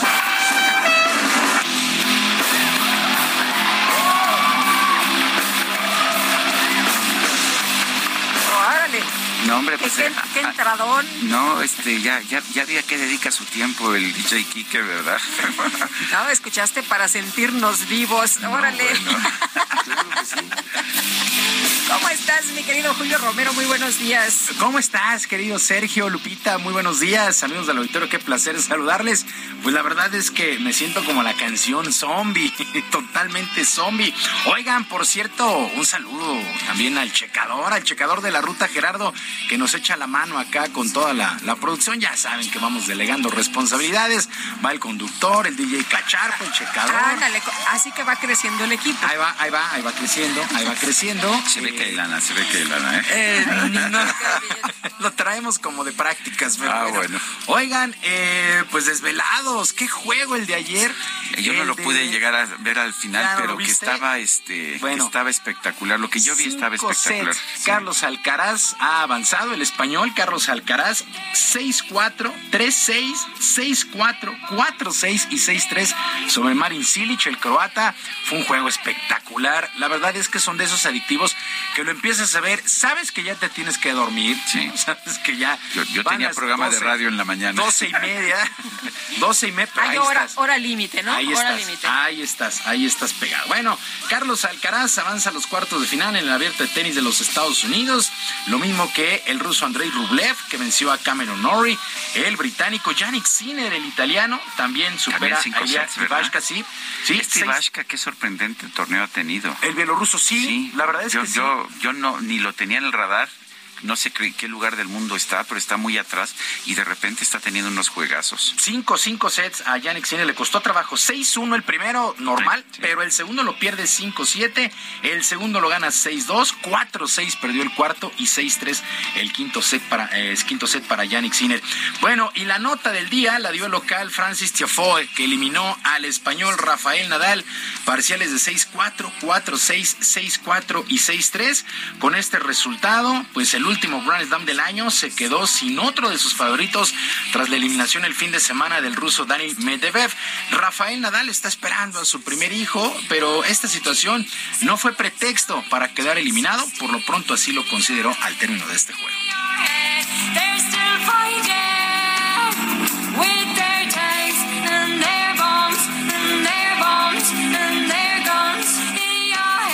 Pero al final, Nacho, la realidad es simple, ¿no? Eh, no he jugado bien y cuando uno no juega lo suficientemente bien, pues eh, no tiene que ganar, porque eh, de eso se trata el, deporte, ¿no? Y en ese sentido, yo, pues sean por las circunstancias que sean, no, no, he conseguido rendir al nivel que, que necesitaba rendir desde, desde el primer día en ese torneo.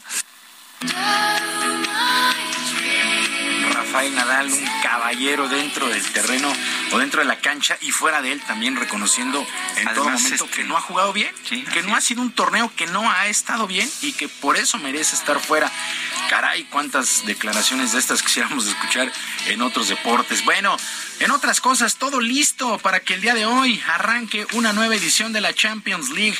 Y dentro de los primeros enfrentamientos en la fase de grupos destacan para el día de hoy el Paris Saint Germain estará enfrentando a Juventus, el Sevilla contra el Manchester City, Salzburgo contra el Milán, el Celtic, el Celtic Glasgow recibe al Real Madrid, el cuadro merengue arranca la defensa de su título con la idea de ser protagonista, según las palabras de su atacante Vinicius Junior.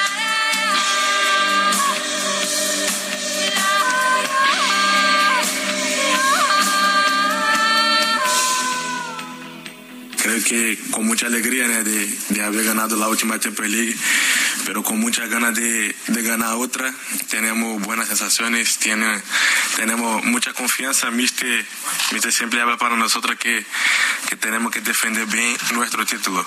Entonces tenemos que, seguir con la cabeza tranquila y hacer lo mejor para Madrid. Las 2 de la tarde, el Celtic Real Madrid. También este París Saint Germain Juventus a las 2 de la tarde. En el balompié local, el día de hoy arranca la fecha 13 del torneo de apertura. A las 19 horas, el equipo de los Esmeraldas de León estará enfrentando a los Bravos de Juárez. A las 7.5, Santos contra Necaxa. A las 9 de la noche con 5 minutos, Monterrey estará enfrentando a Cruz Azul. Y a la misma hora, las Águilas del América reciben al San Luis. El conjunto americanista llega con una racha de 7 victorias consecutivas. Y aunque es amplio, pero amplio favorito, el técnico Fernando Ortiz no se confía del rival y menos en la recta final de la campaña.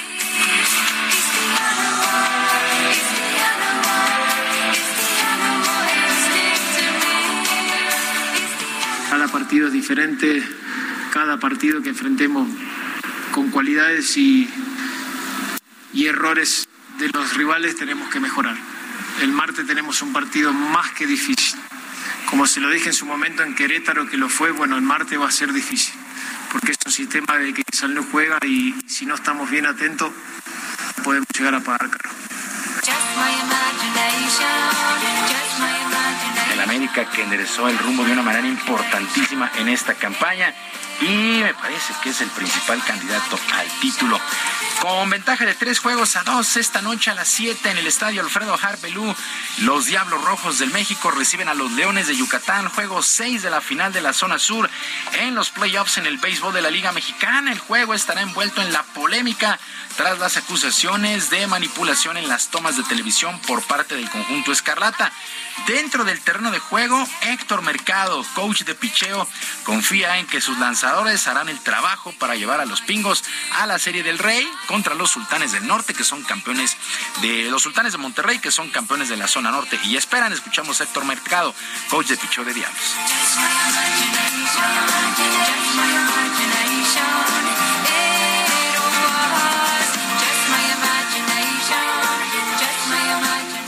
Confianza, el estar positivo, el hablar positivo, el mantenernos positivos y unidos es la clave del éxito. Eh, yo considero y confío en todos mis muchachos y considero que eh, todos pueden hacer el trabajo en cualquier situación.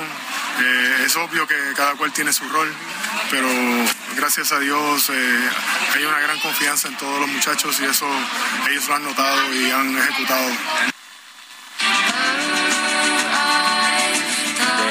Esta noche los Diablos estarán avanzando a la Serie del Rey, repito, contra los Sultanes de Monterrey. De ganar los Leones de Yucatán, habría un séptimo y definitivo el día de mañana en el mismo Alfredo Harp. Y la selección mexicana de básquetbol sufrió su primera derrota dentro del AmeriCup que se desarrolla en Recife, allá en Brasil. Perdió 80-74 ante su similar de Venezuela. La quinteta tricolor, ya con el boleto a la segunda ronda, no pudo terminar invicta en el grupo C, pero los jugadores confían en que este descalabro no afecte para lo que resta del torneo. Jair Bonilla destacó en este duelo con 15 puntos y 7 rebotes para México, que está teniendo una muy buena actuación en esta AmeriCup allá en Brasil. Sergio Lupita, amigos del auditorio, la información deportiva este martes, que sea un extraordinario día para todos. Gracias, Julio. Muy buenos días. Buenos días.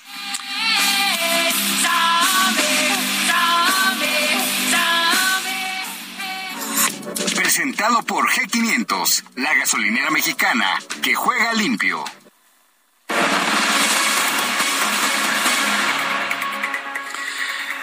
Frédéric Chopin es uno de esos personajes que trasciende a su música.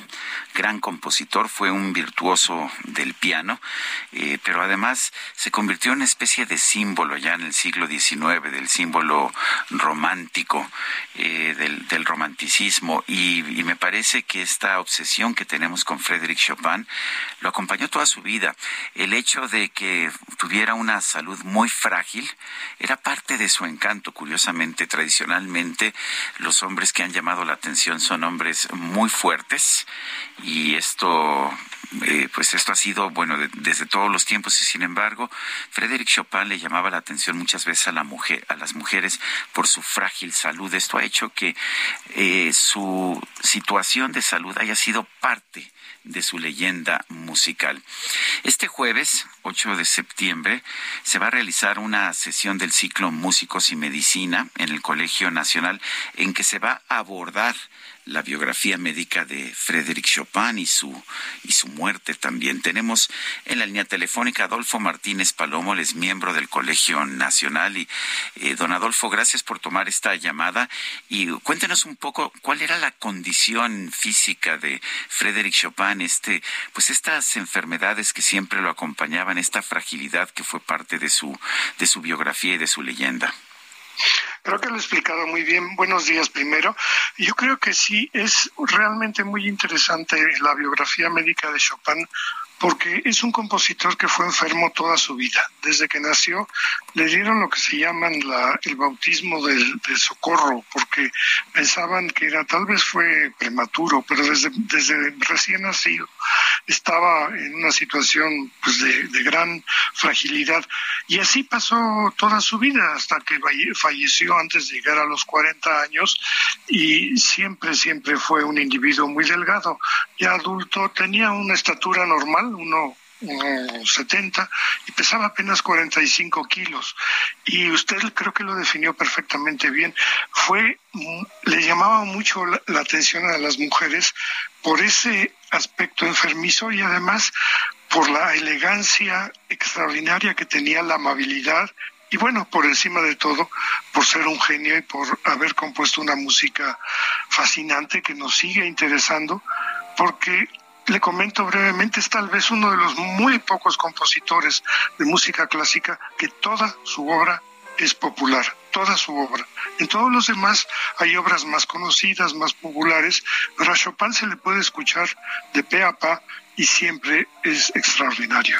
Adolfo, ¿cómo nace eh, pues eh, esta combinación de música y medicina? Bueno, esto nace hace ya mucho tiempo, cuando se conmemoró el bicentenario de la muerte de Mozart. De Mozart se han dicho ciento cuarenta y tantas causas posibles de su muerte, o sea que no hay la menor idea de que se murió.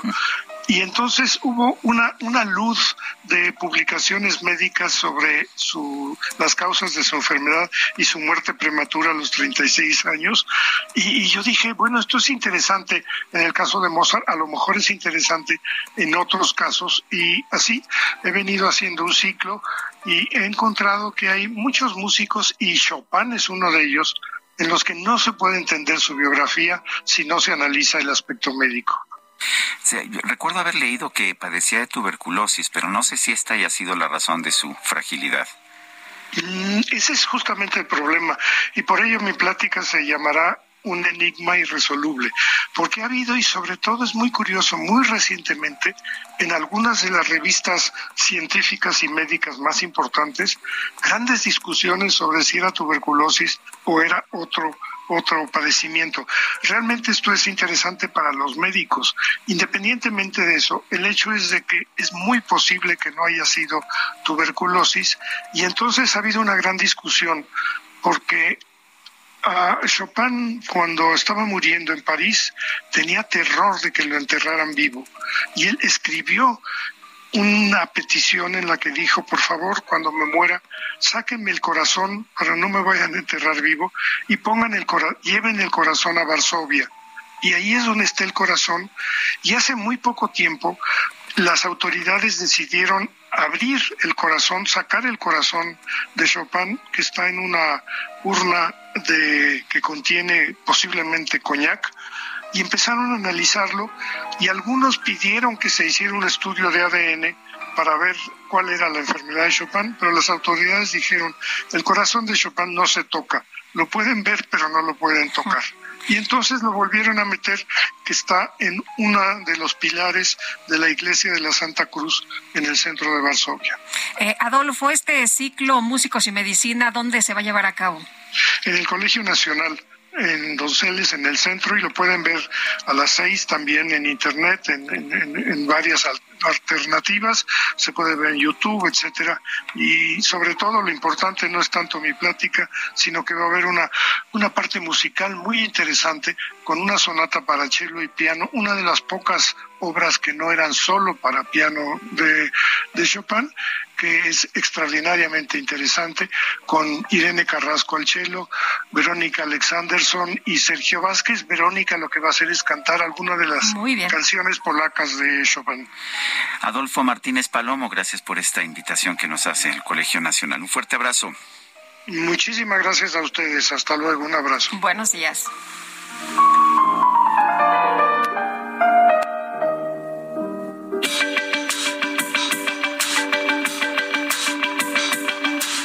Sergio Sarmiento y Lupita Juárez quieren conocer tu opinión, tus comentarios o simplemente envía un saludo para hacer más cálida esta mañana. Envía tus mensajes al WhatsApp 55 20 10 96 47.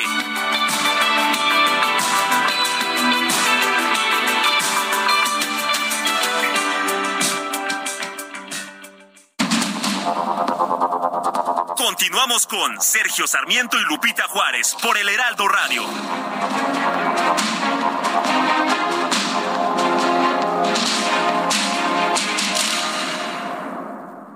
En Soriana encuentras la mayor calidad. Lleva pollo entero fresco a 37.90 el kilo. Sí, a solo 37.90 el kilo. Y la carne molida de res 80-20 a 86.90 el kilo.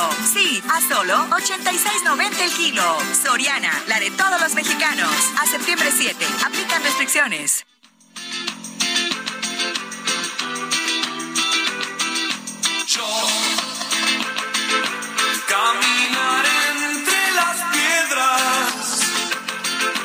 hasta sentir el temblor en mis piernas.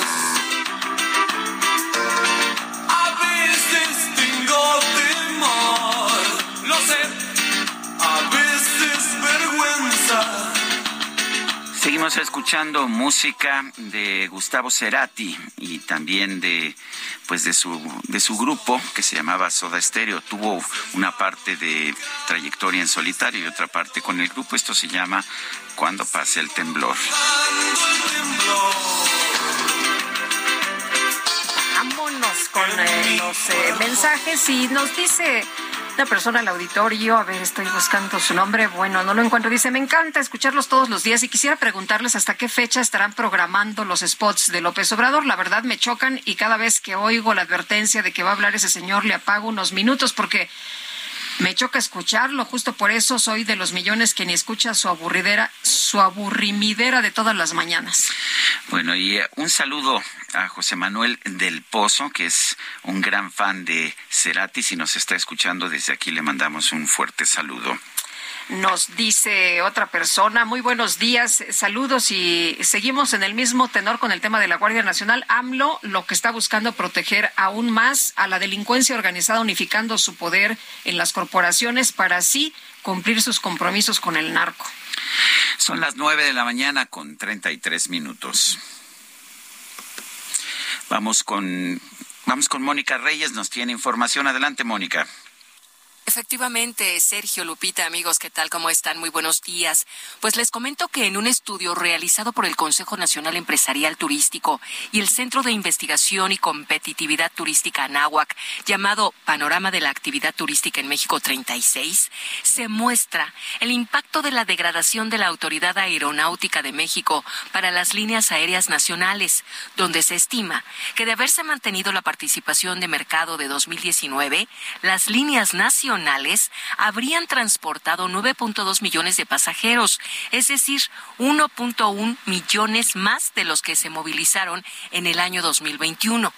Por el contrario, las aerolíneas estadounidenses tuvieron una participación de 71.5%, que si bien es menor a la participación observada durante el mismo periodo de 2021, sigue siendo superior a los registros vistos hasta 2019. Este comportamiento, fíjense, se debe principalmente a la degradación de la Autoridad Aeronáutica Mexicana, que sigue sin resolverse y que ha implicado que únicamente las aerolíneas estadounidenses se beneficien de la expansión del mercado aéreo México-Estados Unidos, ya que las líneas nacionales tuvieron una participación de mercado de 24.6% en las operaciones internacionales. Esto es un considerable descenso de la proporción en relación con la dinámica observada hasta 2019 por efecto de la actual crisis. Debido a la salida de Interjet del mercado y la imposibilidad de aumentar vuelos por la degradación a categoría 2 de la Autoridad Aeronáutica Mexicana, las aerolíneas nacionales registran una pérdida de 2.3 millones de pasajeros internacionales entre México y Estados Unidos, lo que representa, amigos Lupita Sergio, alrededor de 9.200 millones de pesos. Bueno, pues regreso con ustedes. Muchas gracias. Gracias, Mónica Reyes, por esta información. Bueno, y vamos a seguir hablando de temas que son eh, interesantes. Y en esta ocasión, líderes y preferencias electorales rumbo al 2024, candidatura presidencial de Morena, con Patricio Morelos, el es socio consultor de Poligrama. Patricio, qué gusto saludarte. Gracias por platicar con nosotros esta mañana. Hola Lupita, hola Sergio, muy buenos días. Oye, pues eh, cuéntanos, ¿qué encuentran? ¿Qué encuentran ustedes rumbo al 2024 y la candidatura presidencial de Morena? ¿Cómo ven, cómo van los partidos, cómo va Morena y cómo van pues los careos entre los integrantes de Morena? Mira, en, en, estos, en estas últimas semanas hemos visto muchísimos estudios de diferentes casas encuestadoras y lo que quisimos hacer nosotros es medir cómo andan, diría el presidente, las porcholatas, pero específicamente entre los simpatizantes de Morena. Hicimos una encuesta, 1.100 casos, únicamente a simpatizantes del partido, dado que esto es lo que hace la Comisión Nacional de Elecciones de Morena. ¿Qué quisimos hacer? Medir a los cuatro eh, aspirantes, precandidatos más importantes, Claudia Sheinbaum, Marcelo Ebrard, Adán Augusto López y Ricardo Monreal. ¿Cómo andan los números ahorita en septiembre? Las preferencias las encabeza Claudia Sheinbaum con el 32.99%, casi 33%. El canciller Marcelo Ebrard con el 30.31%, un poco por debajo. Lo seguiría el secretario de Gobernación, Adán Augusto López Hernández, con el 17.73%, y el, el senador Ricardo Monreal con el 9.40%. De indecisos, al día de hoy, entre simpatizantes de Morena tenemos 9.57, casi 10 puntos. El, ah, Claudia ha venido subiendo, ¿no es así? Sí, efectivamente, eh, algo que hemos venido viendo desde que arrancó prácticamente el gobierno del presidente López Obrador es que eh, las preferencias las han encabezado Claudia y Marcelo.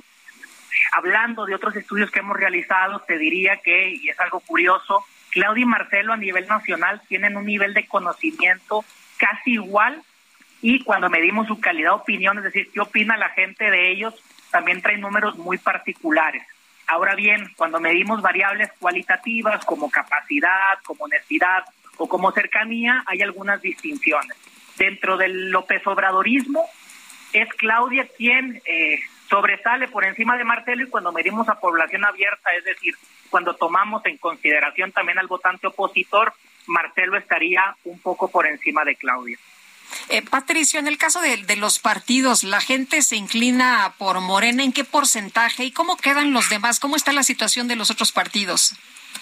Sí, efectivamente, eh, hay, hay un dato interesante por ahí, dado que es Morena el partido político que tiene los números eh, más importantes. Al día de hoy, el partido del presidente tiene el 44% de las preferencias. Traemos datos de que Morena tiene el 45.07, el PAN el 16.26. O sea, bastante lejecito, bastante retirado, ¿no? Movimiento Ciudadano el 7.93, el PRD 1.54, el Partido Verde 1.38, el PT 1.12 y el ninguno, es decir, quien no simpatiza con ningún partido político es el 16.65%. Sí, me llama la atención que de Morena al PAN haya una diferencia tan significativa, es eh, muy muy grande el, el, el, espacio que hay. Sí, eso habría que entenderlo a partir de la de la aprobación del presidente López Obrador. Tiene una aprobación independientemente de las encuestas entre el 60 y el 67%, y a partir de esto podemos entender por qué hoy Morena es el partido político mejor aprobado. También comentar desde la oposición que en los próximos días tendremos también una encuesta donde medimos únicamente opositores. Pareciera que al día de hoy no hay un perfil eh, que logre encabezar un proyecto muy sólido y esto también afecta pues a las marcas políticas que están en un en un ejercicio de contraste permanente con el presidente López Obrador. Veo que se está solidificando la opinión de quienes son simpatizantes de Morena, que bajó el, el número de indecisos de manera importante. ¿Qué, qué, nos puedes explicar? Sí, mira, eh, en julio habíamos hecho otra medición y voy a mencionar también a otros eh, de las corcholatas, ¿no? Por ejemplo, Claudia Sheinbaum entre julio y septiembre crece 2.52 en el caso de Marcelo Ebrard crece punto .15, es decir, se mantiene con el mismo porcentaje. El personaje que más crece entre julio y septiembre es el secretario de Gobernación, Adán Augusto López. En julio tenía el 13.78% de las preferencias y hoy tiene el 17.73%. Aquí es algo interesante, si hace un año hubiéramos medido, quizás no hubiéramos incluido al secretario de Gobernación en las encuestas.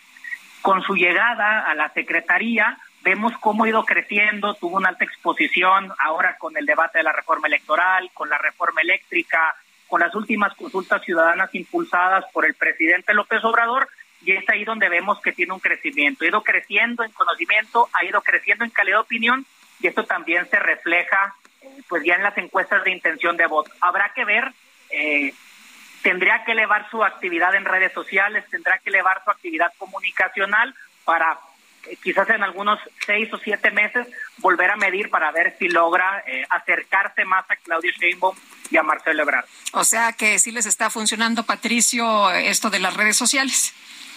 Pues en, en, el caso del secretario de Gobernación, si no me falla la memoria, he visto que ha reactivado su actividad en los últimos 10 o 15 días. En el caso de Claudia y de Marcelo Ebrard, pues los hemos visto en Instagram, en Facebook, en TikTok, los hemos visto recomendando canciones de pop coreano, las hemos visto tocando la guitarra. Entonces, pues bueno, son, son esfuerzos en esta guerra por obtener los votos. Muy bien, pues Patricio, gracias por platicar con nosotros esta mañana. Buenos días. Muchísimas gracias. La diputada federal por el PRI, Yolanda de la Torre, presentó una iniciativa para ampliar la participación del ejército en tareas de seguridad hasta 2028. Esta es una especie de posición intermedia entre la del presidente de la República que pues quiere dejar a las Fuerzas Armadas como eh, a cargo de la seguridad nacional, a cargo de la Guardia Nacional y la de los diputados de oposición o los legisladores de oposición que quieren respetar la Constitución que dice que esta pues esta adscripción esta, este, este sometimiento de la Guardia Nacional a la Secretaría de la Defensa debe terminar en el 2024. Yolanda de la Torre, diputada federal por el PRI, está en la línea telefónica. Yolanda, gracias por tomar la llamada. Cuéntenos de su propuesta, de dónde surge la idea. Mire, la idea surge de, de una preocupación. Primero, gracias Sergio y a Lupita por darme la oportunidad de platicar y conversar sobre esto. Y la idea surge pues de esta preocupación que tiene meses eh, dándome ahí vueltas, entendiendo la eh, situación del país y que la política de seguridad de este gobierno ha fallado, aunque se le dieron herramientas y las fuerzas políticas pactaron en 2019 un diseño constitucional de la seguridad pública, una Guardia Nacional Civil y todo un andamiaje constitucional para fortalecer la seguridad pública y atacar estos problemas, pues la realidad es que no lo han hecho. No lo han hecho porque son muy ineficientes, son muy lentos. La Guardia Nacional lleva muy poco avance. Eh, las policías municipales y estatales no tienen recursos, no ha habido formación, adiestramiento, equipamiento, incentivos eh, a, a los policías municipales estatales, la Guardia Nacional retrasada. Y cuando tú piensas que de acuerdo a la Constitución en su quinto transitorio, pues ya llevan casi cuatro años y no han podido avanzar y les queda un año y un poquito más y no han podido consolidar la Guardia Civil y no han podido consolidar y apoyar porque además han quitado los recursos por Tamún, por y han eh, dejado sin dinero los estados y municipios porque te pueden contestar Sergio, es que si hay más dinero en seguridad pública, sí, pero se lo están dando a, la Sedena, no se lo están dando a la Guardia Nacional, no se lo están dando a las policías estatales, no se lo están dando a las policías municipales. Y cuando ves esto, yo veo la realidad de 2024. En 2024 las Fuerzas Armadas, le em, ejército y, y los marines, los marinos no van a poder apoyar ya las tareas de seguridad como ahorita el transitorio de la Constitución les permite, en tanto se podía eh, desarrollar su estructura y capacidades de implementación territorial. Como no lo han hecho, y esto dice la Constitución, este apoyo es de manera extraordinaria, regulada, fiscalizada, subordinada, complementaria, y no lo han hecho, pues a mí me preocupa qué va a pasar al día siguiente, en el 24, cuando la eh, las Fuerzas Armadas ya no puedan apoyar. Y yo dije, a ver, pues no van a terminar, no van a acabar, son muy malos. Su estrategia de seguridad les ha fallado, pero no podemos dejar de prescindir de las Fuerzas Armadas en las tareas de seguridad pública. Eh, Porque entonces, ¿cómo lo vamos a abordar? Sí, Yolanda, eh, ¿cómo ve usted la, respuesta de, PRD y de Movimiento Ciudadano eh, sobre esta iniciativa? Ellos dicen que pues no están de acuerdo, rechazan esta propuesta, este planteamiento y además dicen que no fue acordado en la coalición. Bueno, he, visto en los medios que sí hay una preocupación por ellos y que dicen que arriesga la coalición. Primero legislativa, le, le contesto. A ver, eh, yo creo que no hay una racionalidad o una razonabilidad para decir que la arriesga, porque la moratoria constitucional fue detener de todas las imprudencias y la destrucción que puedan proponer, de eh, hacer que cuidemos a México. Y esta propuesta, me parece que ese es el meollo del asunto. Esta propuesta mía no trastoca, no toca el diseño, la naturaleza, la jerarquía de mando de la Guardia Nacional, ni el diseño constitucional de la seguridad pública, no lo toca para nada. Sigue siendo civil, sigue tal y cual como se consiguió y dice la Constitución. Lo que hace es un transitorio que solamente cambia una palabra que dice cinco años para que ahora diga nueve, cuatro años más. ¿Por qué? Porque pues no van a estar listos, ya lo sabemos y no nos podemos cruzar de brazos y entonces decir, ay, pues es que el gobierno es muy malo y pues que se empine solo. No, no. A quien afecta y a quien perjudica es al ciudadano. ¿Qué vamos a hacer si ahorita vemos el país con regiones muy conflictivas? Pues al día siguiente, cuando ya no podamos tener los ciudadanos y la ciudadanía el apoyo de las Fuerzas Armadas, no estando listas policías municipales y estatales y la Guardia Nacional, pues entonces el país va a ser una antorcha general. Por eso no hay una razonabilidad para decir que se está trastocando la Constitución, que esto afecta a la moratoria. Eso no es así, se lo puedo decir. Y la otra parte, la política, que, que no ha sido tan abierta, pero que ahí está la alianza electoral. Yo le quiero decir que pues la alianza electoral es un tema de los dirigentes de los partidos políticos, pero yo, esto es una posición personal, creo que no va a pasar nada porque estamos en cosas diferentes y no podemos revolver eh, o rebrujar, eso es una palabra muy duranguense, eh, peras con manzanas, lentejas y aguacate. Estamos hablando de cosas distintas y yo tengo la certeza que no lo pone en riesgo y que esta ha sido con mucha responsabilidad por una preocupación que he manifestado desde hace meses y le quiero decir además Lupita este que eh, muchos diputados de diferentes fuerzas han estado de acuerdo también del PAN de del PRD y, creo que eh, aunque muchos no, ni del PRI, ¿no? ya, no, del PRI sí están de acuerdo. ¿Todos? Yo no, yo no he tenido nadie que me diga no estoy de acuerdo. A mí. No me lo han dicho porque además lo saben, lo he venido platicando. En nuestra reunión de, de, noviembre, de agosto 17, 18, 19 en Saltillo, nuestra plenaria, yo manifesté esa preocupación y todos están eh, eh, atentos dicen, a ver, todos están preocupados. ¿Qué hay en algunos diputados? Y se lo digo, y es mi preocupación mía también, el tema de recursos. Porque dices, bueno, pues les vamos a dar más tiempo y van a seguir siendo ineficaces ineficientes. Este, ah, pues sí, pero paralelamente, ya que Morena vio con buenos ojos, porque digo, nada les gusta milagro. Yo honestamente se lo puedo decir, nunca pensé, como no te pasa nada, que les fuera a interesar. Si les interesó, creo que este tiempo me ha dado eh, la posibilidad de comprender, porque efectivamente, como no van a estar listos, pero no por eso podemos arriesgar. ¿Qué le preocupa y regreso a, a, los diputados? Pues que si esto tiene que ir acompañado de recursos. Nos han quitado el Fortamun y el Fortasec.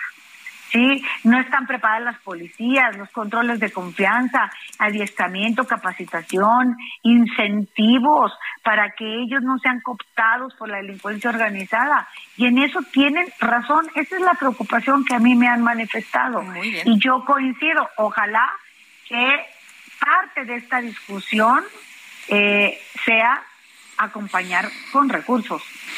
Bueno, Yolanda de la Torre, diputada federal por el PRI, gracias por esta conversación. Gracias, Sergio. Buenos días. Buenos días. Son las nueve con cincuenta. El amor inspira nuestras acciones por México. Reforestando la tierra, reciclando, cuidando el agua, impulsando a las mujeres y generando bienestar en las comunidades. Juntos somos Coca-Cola y contigo el amor multiplica.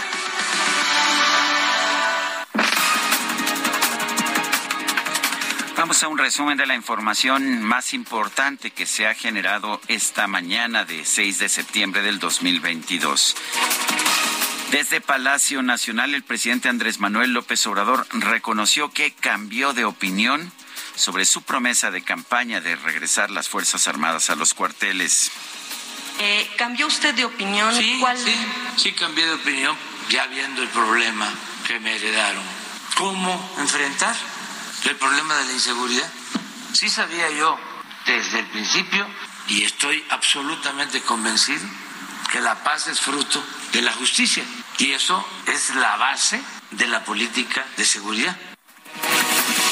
Bueno, y por otro lado, el presidente López Obrador advirtió que si los ministros de la Suprema Corte de Justicia invalidan la prisión preventiva oficiosa, se estarían extralimitando en sus funciones.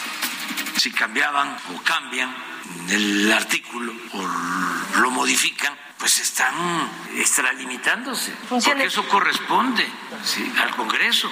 De presión de aquí. Ah. No, no, no, no. Nosotros no somos iguales. Presidente, entonces, o sea, aquí es.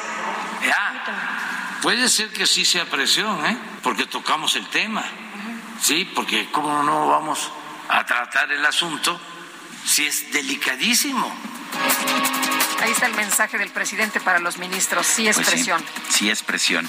La comisionada nacional de búsqueda de personas, Carla Quintana, advirtió en este espacio que la prisión preventiva oficiosa va en contra de los estándares internacionales de protección a los derechos humanos. La prisión preventiva oficiosa, como está en la Constitución, es claramente eh, contraria a estándares internacionales y, y, contraria al artículo primero constitucional. Sin embargo, la prisión preventiva oficiosa lo único que hace en este país es querer tapar con un dedo el sol, ¿no? Eh, hemos sido muy claros desde la Comisión Nacional de Búsqueda que existe una crisis en materia de justicia, más del 98% de impunidad, y esto no se va a resolver porque las fiscalías no investiguen presidente de Venezuela, Nicolás Maduro, lamentó que no se haya aprobado la propuesta de la nueva constitución en Chile. Consideró que hizo falta un liderazgo firme para conseguir ese cambio. La empresa rusa Gazprom anunció que alcanzó un acuerdo con el gobierno de China para que ese país pague sus contratos de gas en rublos y yuanes. Papa Francisco anunció que por recomendación médica no va a poder viajar a Ucrania o Rusia en las próximas semanas, ya que persisten sus problemas en la rodilla.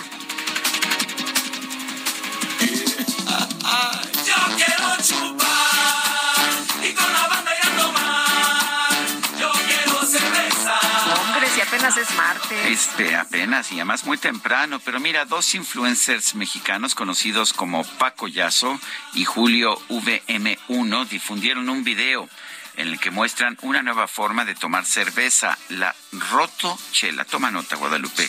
Rotochela. Esta consiste en una michelada gigante preparada en un tinaco de agua de 500 litros a la que se le añade hielo, jugo de limón, jugo de tomate, chamoy y chile en polvo. la noche no se para. Loco en la madrugada. ¡Robo chelita! ¡Echamos! Le echamos petróleo, exprimimos 9.999 gotas de limón. ¿Tu compa Clavatín?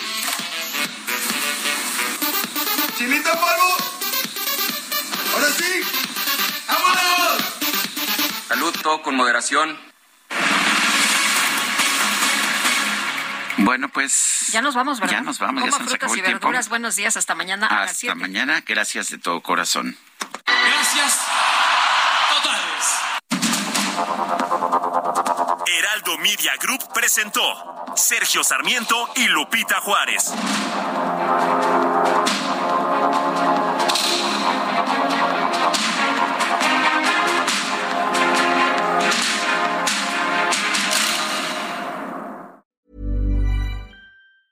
Tired of ads barging into your favorite news podcasts? Good news. Ad-free listening is available on Amazon Music for all the music plus top podcasts included with your Prime membership. Stay up to date on everything newsworthy by downloading the Amazon Music app for free or go to amazon.com slash news ad free. That's amazon.com slash news ad free to catch up on the latest episodes without the ads.